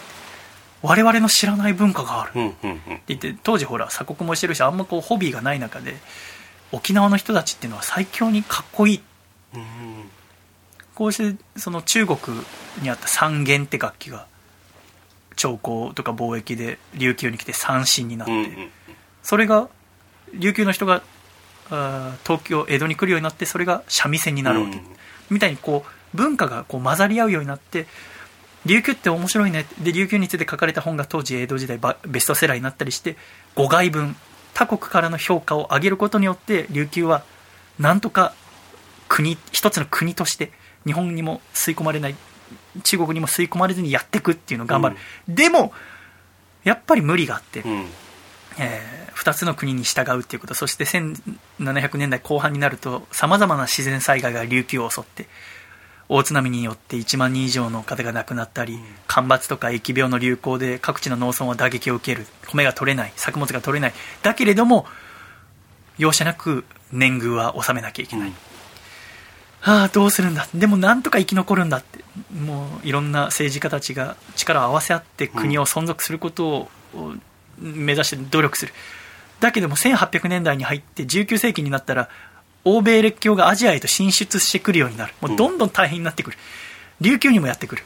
1853年の5月にはアメリカのペリーさんって人がやってくる、あのペリーさんが日本の裏側に来たっていうのを我々日本史で知ってるじゃないですか、ペリーさんは裏側に来る前に琉球に行ってるんですよね。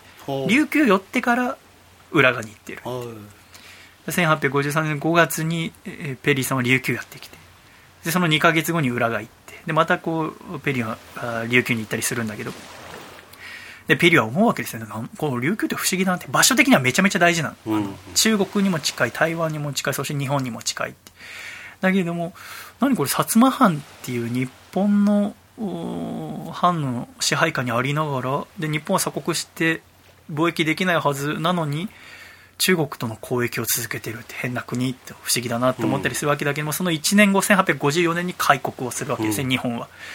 でそこからあ13年後いわゆる幕末って時代が終わって1867年大政奉還徳川慶喜さんその時の将軍が政権を朝廷に返して260年以上続いた江戸時代が終わったわけです、うん、で明治新政府が樹立するんだけどもその新政府ができて4年後に廃藩置県っていうのが行われて薩摩藩がなくなって鹿児島県になるんです、で今までこうその場所はその藩藩でその土地の政治をしてたけどもそうじゃなくて明治新政府が全国のことをやるようになる、うん、そこで琉球は困るわけですね。あれっつって。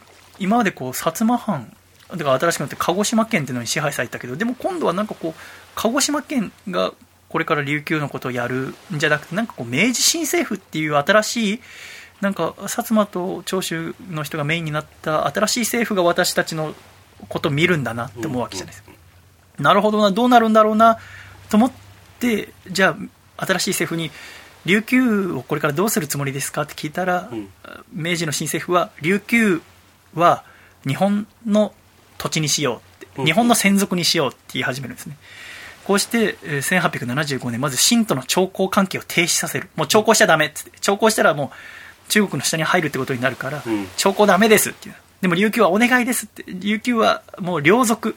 中国と日本と一緒にやっていくっていうのが望みですって言うんだけど、うん、新政府はそれ許さない。絶対ダメだって言うけど、琉球は、でも両属がいい、両翼がいいって言うから、明治新政府それ切れて、1879年、明治12年の3月27日、だから今喋ってるの3月27日からちょうど142年前の今日に、はい、日本新政府は約600人の警察と軍隊を琉球に派遣して、うん、琉球を日本の中に入れるために首里城を乗っ取った武力で。で首里城で王様たちに対して琉球は今日で終わりでこの場所に沖縄県を設置します、うん、王様たちは全員城から出てってくださいって言って4月4日に琉球藩を廃止して沖縄県を設置した、うん、この瞬間にえー、およそ450年続いた小橋の時代から続いた琉球王国は滅亡、うん、こうして琉球王国は日本の沖縄県として新たな道を歩むことになった、これが一つの国が日本の一部になった瞬間。なるほど。琉球は嫌だった。日本の中に入るの。だけど日本が新しい新政府新しい時代になっていくにおいて、えー、そのうち他のところに取られちゃったりする。と大変だから、琉球は沖縄県にしますってなったわけですね。で王様たちはもう追い出されちゃってその後琉球のその県知事ってものが置かれて、うん、そして県のさまざまな政治家上のポストは全部琉球出身じゃない人。最初の県知事は佐賀県出身の人そこから別の要は沖縄以外の人が県の要職についていく。沖縄県の要職について沖縄以外の人が沖縄の政治をするようになるそして、えー、もちろん清は抗議した。中国側は何勝手に日本のものにしてんの？っつって、うん、違うじゃん。だってこっちはもう何百年って400年か450年ぐらいも長考してるんだよ。っつって、はい、一緒にやってきたんだから勝手に自分だけのものにしちゃだめだよ。って言ったんだけども、うん、その後1894年に日清戦争っていうのが起きて清は日本に負けちゃって、うん、えー、下関条約が結ばれた時にそこで琉球は日本の領土とするって書かれていて、もう完全に沖縄は日本のものになった。でそこから近代教育っていうのが沖縄で始まって、うん、その方針は日本の本土に同化するっていう、うんうん、はやっぱ沖縄独自の文化があったわけだけどそれだとやっぱ統治しにくいから沖縄独自の文化っていうのは価値の低いものとみなした。で否定したんですよね。で排除するようにして例えば方言しゃべるのもダメだと、うん、ちゃんと標準語しゃべってくださいってでもし方言とか喋ったら方言札っていうなんかこう木の板を肩に紐で結んだものをこう肩にかけさせられた。要は罰罰だね。そのこの人方言喋りましたって。いうそういう方言札みたいなものを使って沖縄の独自の文化ってものをなくそうと新政府はしたんですね。で20世紀になっていやもう琉球人じゃなくてより日本人ですよってあなたたちはっていう世界の中で大正時代に入ると社会インフラも整備された発電所もできてそして鉄道も開通した、うん、沖縄って電車ってないってイメージだけど沖縄には電車があったんですよね、えー、戦争で全部なくなりますけど。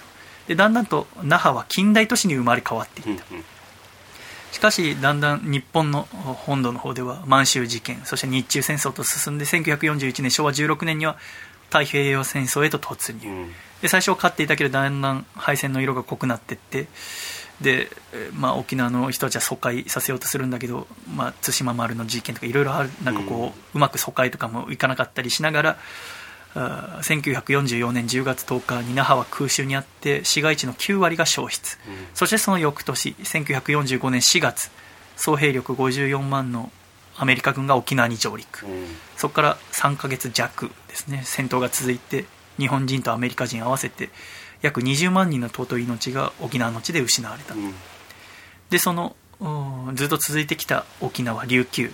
人々の生活や琉球の文化遺産などありとあらゆる大切なものが日本軍とアメリカ軍によって破壊されてしまった、うん、で1945年8月に終戦。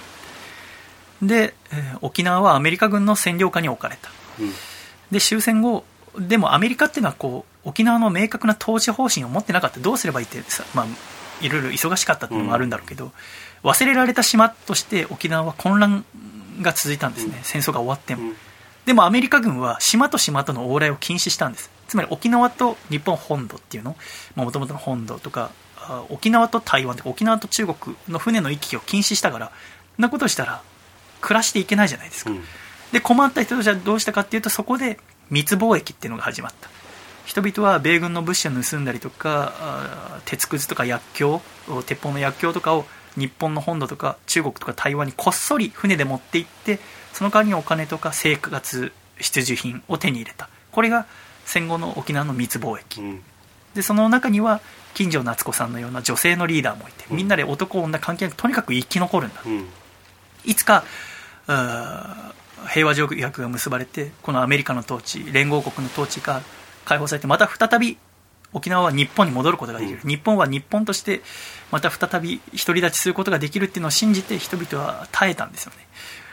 でそこから終戦から約7年経って1951年にサンフランシスコ平和条約っていうのが調印される、うん、でこれは何かっていうと終戦後約7年続いた連合国による占領日本の占領が終わって日本国は独立を回復したんですね、うん、でああよかったよかったって本土の人たちは喜ぶわけだけれどもよく読んでみたらそのサンフランシスコ平和条約に書かれてたのは沖縄は引き続きアメリカの管理下に置くことにしますって書かれてるわけ、うん、でそれを読んだ沖縄の人たちはもう信じられないわけですよね。つまりトカゲの尻尾切りのように、うん、日本の政府は沖縄を切り離したわけですから、うん、沖縄からしてみれば琉球王国としてずっとやってきてそこにこう島津攻めてきて、でまたその年貢に苦しんだりしてで、まあ、その後新政府ができて新政府がもう国じゃなくて日本の一部だっつって沖縄県を置いて、うん、じゃあまあそれはそれでじゃあ分かったと。じゃあ新しい生き方だから日本の一部としてこれから頑張るんだっつって、えー、立派な日本人になるように方言喋んないようにしたりとか努力して。でも戦争になったらじゃあ沖縄戦が始まったら沖縄の軍に協力して疎開とかしながら、でも多くの尊い命を失って、でも結局戦争には負けて、でその負けた挙句日本の本土は連合国からの占領を終えて独立を回復させたのに沖縄はそのままアメリカのものって意味わかんないだろうっつって、ふざけんなよっつって、えー、だけどそのまま条約は1952年4月28日に発行されるんです、うん、で沖縄ではこの4月28日っていうのを今でも屈辱の日っていう日で残っている、うん、つまり何なんだと。我々は何なんだと、うん、日本の一部に無理やりされた挙句日本じゃなくてアメリカのものにされるっていう、お前たちは沖縄を何だと思ってるんだ、こんな屈辱はない。忘れちゃいけないってことでこのサンフランシスコ平和条約が発行された4月28日は今でも屈辱の日として残っている、でそこから約20年経って1972年5月15日沖縄はついに日本国に復帰、うん、だけれども沖縄の人々が望んでいた基地の完全撤去っていうのは果たせずに、うん、日米安全保障条約のもと米軍基地はいまだに維持されていて日本、うん、全国にある米軍基地の総面積の約70%が沖縄に集中している、うん、で沖縄が返還されてすぐ沖縄はリゾート地として注目されるようになって今では観光業っていうのがリーディング産業になった、うん。それがだから我々のイメージだともう沖縄っていうのはうちの父さんと母さんの新婚旅行も沖縄って聞いたことあるけど、やっぱ沖縄って聞くと観光ってイメージありますよね,、まあ、ね。綺麗な海があって美味しいものがあって、うん、綺麗なホテルがあってリゾートがあってそれは要は返還されてからのことってことですよね、これが琉球国が生まれて沖縄県になった。っていうまでの沖縄のお話なんです、意外と知らないこと多くないですか？そうですね。私はほぼ知りませんでした、はい、でも聞くとはなるほどそういうことがあったんだ、うん、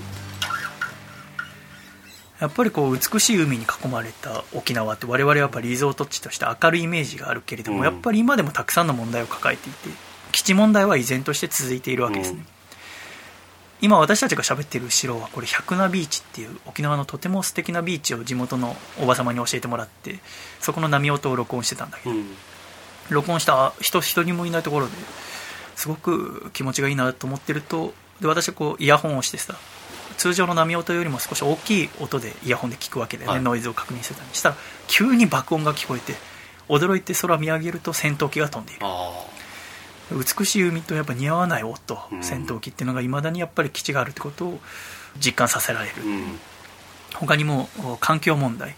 海藻温度の上昇や汚染によってサンゴ礁はどんどん失われている、うん。でもあの博物館に書いてあってすごく皮肉だなと思ったのはその海以外にも自然はどんどん失われていってどんどんいろんな生物が死滅していって、うん、そんな中でじゃあ今沖縄で一番自然がちゃんと残ってるのはどこだと思う？いろんな問題があると。で自然大切にしなきゃいけないよね、うん、でも外来生物とか入ってきたりまたハブを駆除するためにマングースとか放った歴史があって、でもそれがそのまま残っちゃって生態系他のも食べちゃったりあいろいろ大変だっていうところでじゃあ今でも自然が一番ちゃんと残ってるのはどこかっていうとその米軍の訓練をする場所。総練場所は要はその山での戦闘の練習をするために、その山が特にこう整備されずに残ってるわけ、うん、そこがすごく動物たちにとって住みやすい場所になってる、皮肉だねと思わない、ね、でもそういう問題も残っている。自然の問題、また観光への過度な依存。そして貧困問題、都道府県別の県民所得では11年連続で沖縄県の所得が全国で最下位で賃金っていうのは全国の最低水準で貧困率は全国平均の約2倍。そして最低賃金は全国ワーストタイの792円っていうざっと挙げただけでも沖縄っていうのはいまだにいろんな問題を抱えていてこれは実は沖縄だけで解決できるもんじゃない、うん、やっぱ日本の人全員でクリアしなきゃいけない問題なんだけれども私を含め意外とやっぱこう観光の場所あとは遠いからなんかちょっと基地があるのも普通だみたいな、うん、で観光に行くのも別にそういうもんだろうみたいなイメージが持ってる人も実は少なくないんじゃないか、うん。その戦争終わって沖縄切り離していいんじゃないか精神っていうのが実は我々にも少し残っているところがあるんじゃないかっていうのが今回沖縄を旅していて感じたところです。でも私今喋った中ではこう沖縄の素晴らしい芸能とか音楽とか文化自然のことなどそういう素晴らしいとこ一切喋ってないけど本当に素晴らしいものがたくさんあって、やっぱりみんな沖縄ったり沖縄について調べて何か心惹かれるものが一つあると思うんですよね、うん、その時に、えー、一緒に沖縄の歴史ってものを私が今日喋ったのは本当に歴史の一番簡単な流れのとこだけだけれども自分の好きな文化とまた沖縄っていうのがもともと琉球でその琉球がどうやって今私たちの国の一部になってるのかっていうのを分かるとなんかこう人事感っていうのがなくなって少しずつ問題を解決する一つの手がかりになるんじゃないかと思いますのでぜひ沖縄に行かれることとかがあればその歴史なども一緒に知ってみると面白いんじゃないかと。より自分のこととして沖縄っていうのはもう本当は琉球として一つの国で会いたかったけども日本の一部になることをも決意して、今一緒にいると。じゃあ沖縄の問題は私たちの問題でもあるわけですから、もう誰々の問題とかじゃなくてもう自分の問題として一緒に考えてみるのはいかがかなと今回私は沖縄に行って思いました。ぜひ沖縄いつか行ってみてください、はい。まあ、少なくとも君はねめちゃめちゃ初めて行くのとほぼ同じ気持ちで行けると思いますよ。多分そうですね。全てがだってもう何もないもん。いつかね娘とかと一緒に行けるというね、ね、じゃあね。何したいかね娘とかね。やっぱ海とか行きたいのかな。まあやっぱ海ですええねそうだよね、うん、まあその美しい海で貝殻とか見た時にただそこにある貝殻がああ綺麗だなって思うのもいいけど歴史知っとくとあこの貝殻が主なね貿易としての商品だったんだなとか思うと、より多分沖縄で過ごす時間が素敵なものになると思いますのでそんな楽しみ方もいかがでしょうか。最後までお聴きくださり誠にありがとうございました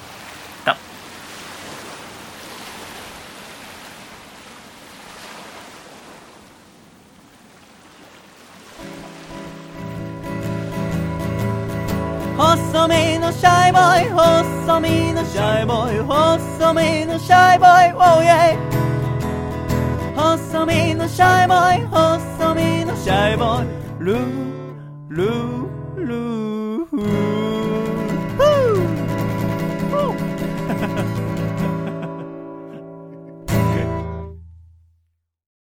第204回細身のシャイボーイのアーコースティックレディオこの番組は徳島県ソマ神奈川県パラレル東京都マーチル福岡県道岩博士愛知県内藤隼人。ギフトには動物コーヒーの七色商店。以上6名の提供で今週はシャイと笠倉の2人でお送りしてまいりました。今回も最後までお聴きくださり誠にありがとうございました。ではエンディング!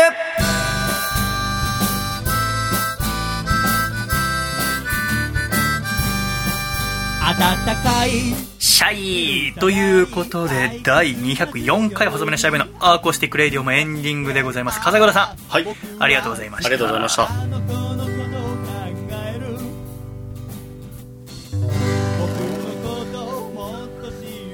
お花見したいですね、ね、あとアコラジ的にやっぱおはみですよね。おはみもね。ラジオの一番最初の年からやってますからね。そうですよね。あのおはみっていうのは上野公園おはみ対抗期ですね あのお花見の時期混むからベストシーズンから1週間後のおはみ、はい、ちょっともう桜散って緑の葉っぱが綺麗なのを見ながらみんなでお話ししようっていうのをアコラジではずっとやってましたけどおはみ対抗期やっぱ今年はやっぱやりますので、ただやっぱみんなで集まるのが大変なのでもうその今度のつれづれなるままにアコラジライフの中でやろうと思います。ああ。ということで次回のつれづれなるままにアコラジライフのメッセージテーマは「おはみこれ持ってきました」です。やっぱりこのおはみ対抗期何が楽しいってみんなで食べ物だったりとか飲み物持ってきて一緒に食べる私は何も持ってこない。私はもう身一つで行っていつもそうですね。皆からの献上何様だって話だけど お前何なんだよ。例年。みんなからのこう貢ぎ物みんなが調校してもらったものをどうもどうもっつって、えー、一緒にみんなで食べるっていうのがいいですけど、はいやっぱね何持ってくるってやっぱその人のセンスなわけです。そうですよね。下手するとかぶっちゃうわけですね、うん、全員唐揚げじゃいい宴にならないわけです、はい、やっぱみんながみんないろんなこと考えながらあこれないんじゃないかなこれ持ってったらいいんじゃないかなって、この飲み物このお酒この食べ物このお菓子いろんなものを考えます。けど一人一品やっぱ持ってきてもらいます、はい、ということで、えー、今回はですねだからおはみに私は何々おはみ私は何々持ってきましたと書いてレジオアットマーク細めのシャイボイドットコムに送ってきてください。締め切りは4月8日となっております。笠倉何持ってきますか？笠倉のじゃあ一品これ難しいですよね、だから飛びすぎてもあれですからね。いやいや別にもう自分のものでいいわけ。ですからそうだから榎谷先生と私がちょっとね15日は喋りますけれども。みんなだからそれ4月15日配信されたものを見ながらおはみしていただいて、はい、おのおのの近くでね一品まず持ってきてもらいます君は何ですか？僕はもうセロリ。ですうわセロリと、まあ、かぶんないか。セロリとだからサキイカの酢漬け。作ってます。って言いましたけど。聞いた時何も言わなかった。それ何？美味しいんですよ。であの僕お酒飲まないんですけど。そうだよね。だから私それ聞いてお酒飲む、はい、お酒飲む人はもう最高っていう味、ね、あそうなんじゃあ君はセロリとサキイカのこれは絶対かぶらない。ああありがとうございます。笠倉さんはそれを持ってきていただきました、はいぜひアコラジックの方も何を持ってくるか書いてレディアットマンコスメシャイボイドットコムまで送ってきてください。楽しみですねおはみ。あとは榎木山先生へのメッセージもお待ちしております。ぜひぜひよろしくお願いします。そして3月30日火曜日いよいよ始まります。朝日奈彩の淡路島放送局。さあここで問題です。何曜日？火曜日の時間は？10時10時半から11時あ違う。えっ、ー、と10時から10時半ですよね。やばいやばいやばいやばいカレちゃんごめんなさい。えー、10時半から11時あ10 11時半から やばい。10時か9時半から10時ああいい。はいメールアドレスを。えー、あやれるよアットマーク TBS.CO.JP そっちは覚えなくてもいいんだよ。こっちは覚えるんですよね。大切なのは。放送時間がね。まあ今タイムフリーもあるからあれなんだけど面白い。ということでぜひ楓ちゃんの新番組もみんなで応援しましょう。今回も最後までお聴きくださり誠にありがとうございました。私と笠倉君とはまた来月までのお別れです。また来月笑顔でお会いいたしましょう。ではいくぞ！123シャイ！さよなら朝日奈彩の淡路島放送局毎週火曜日21時半から22時メールアドレスはあやレディオアットマーク TBS.CO.JP 回だった。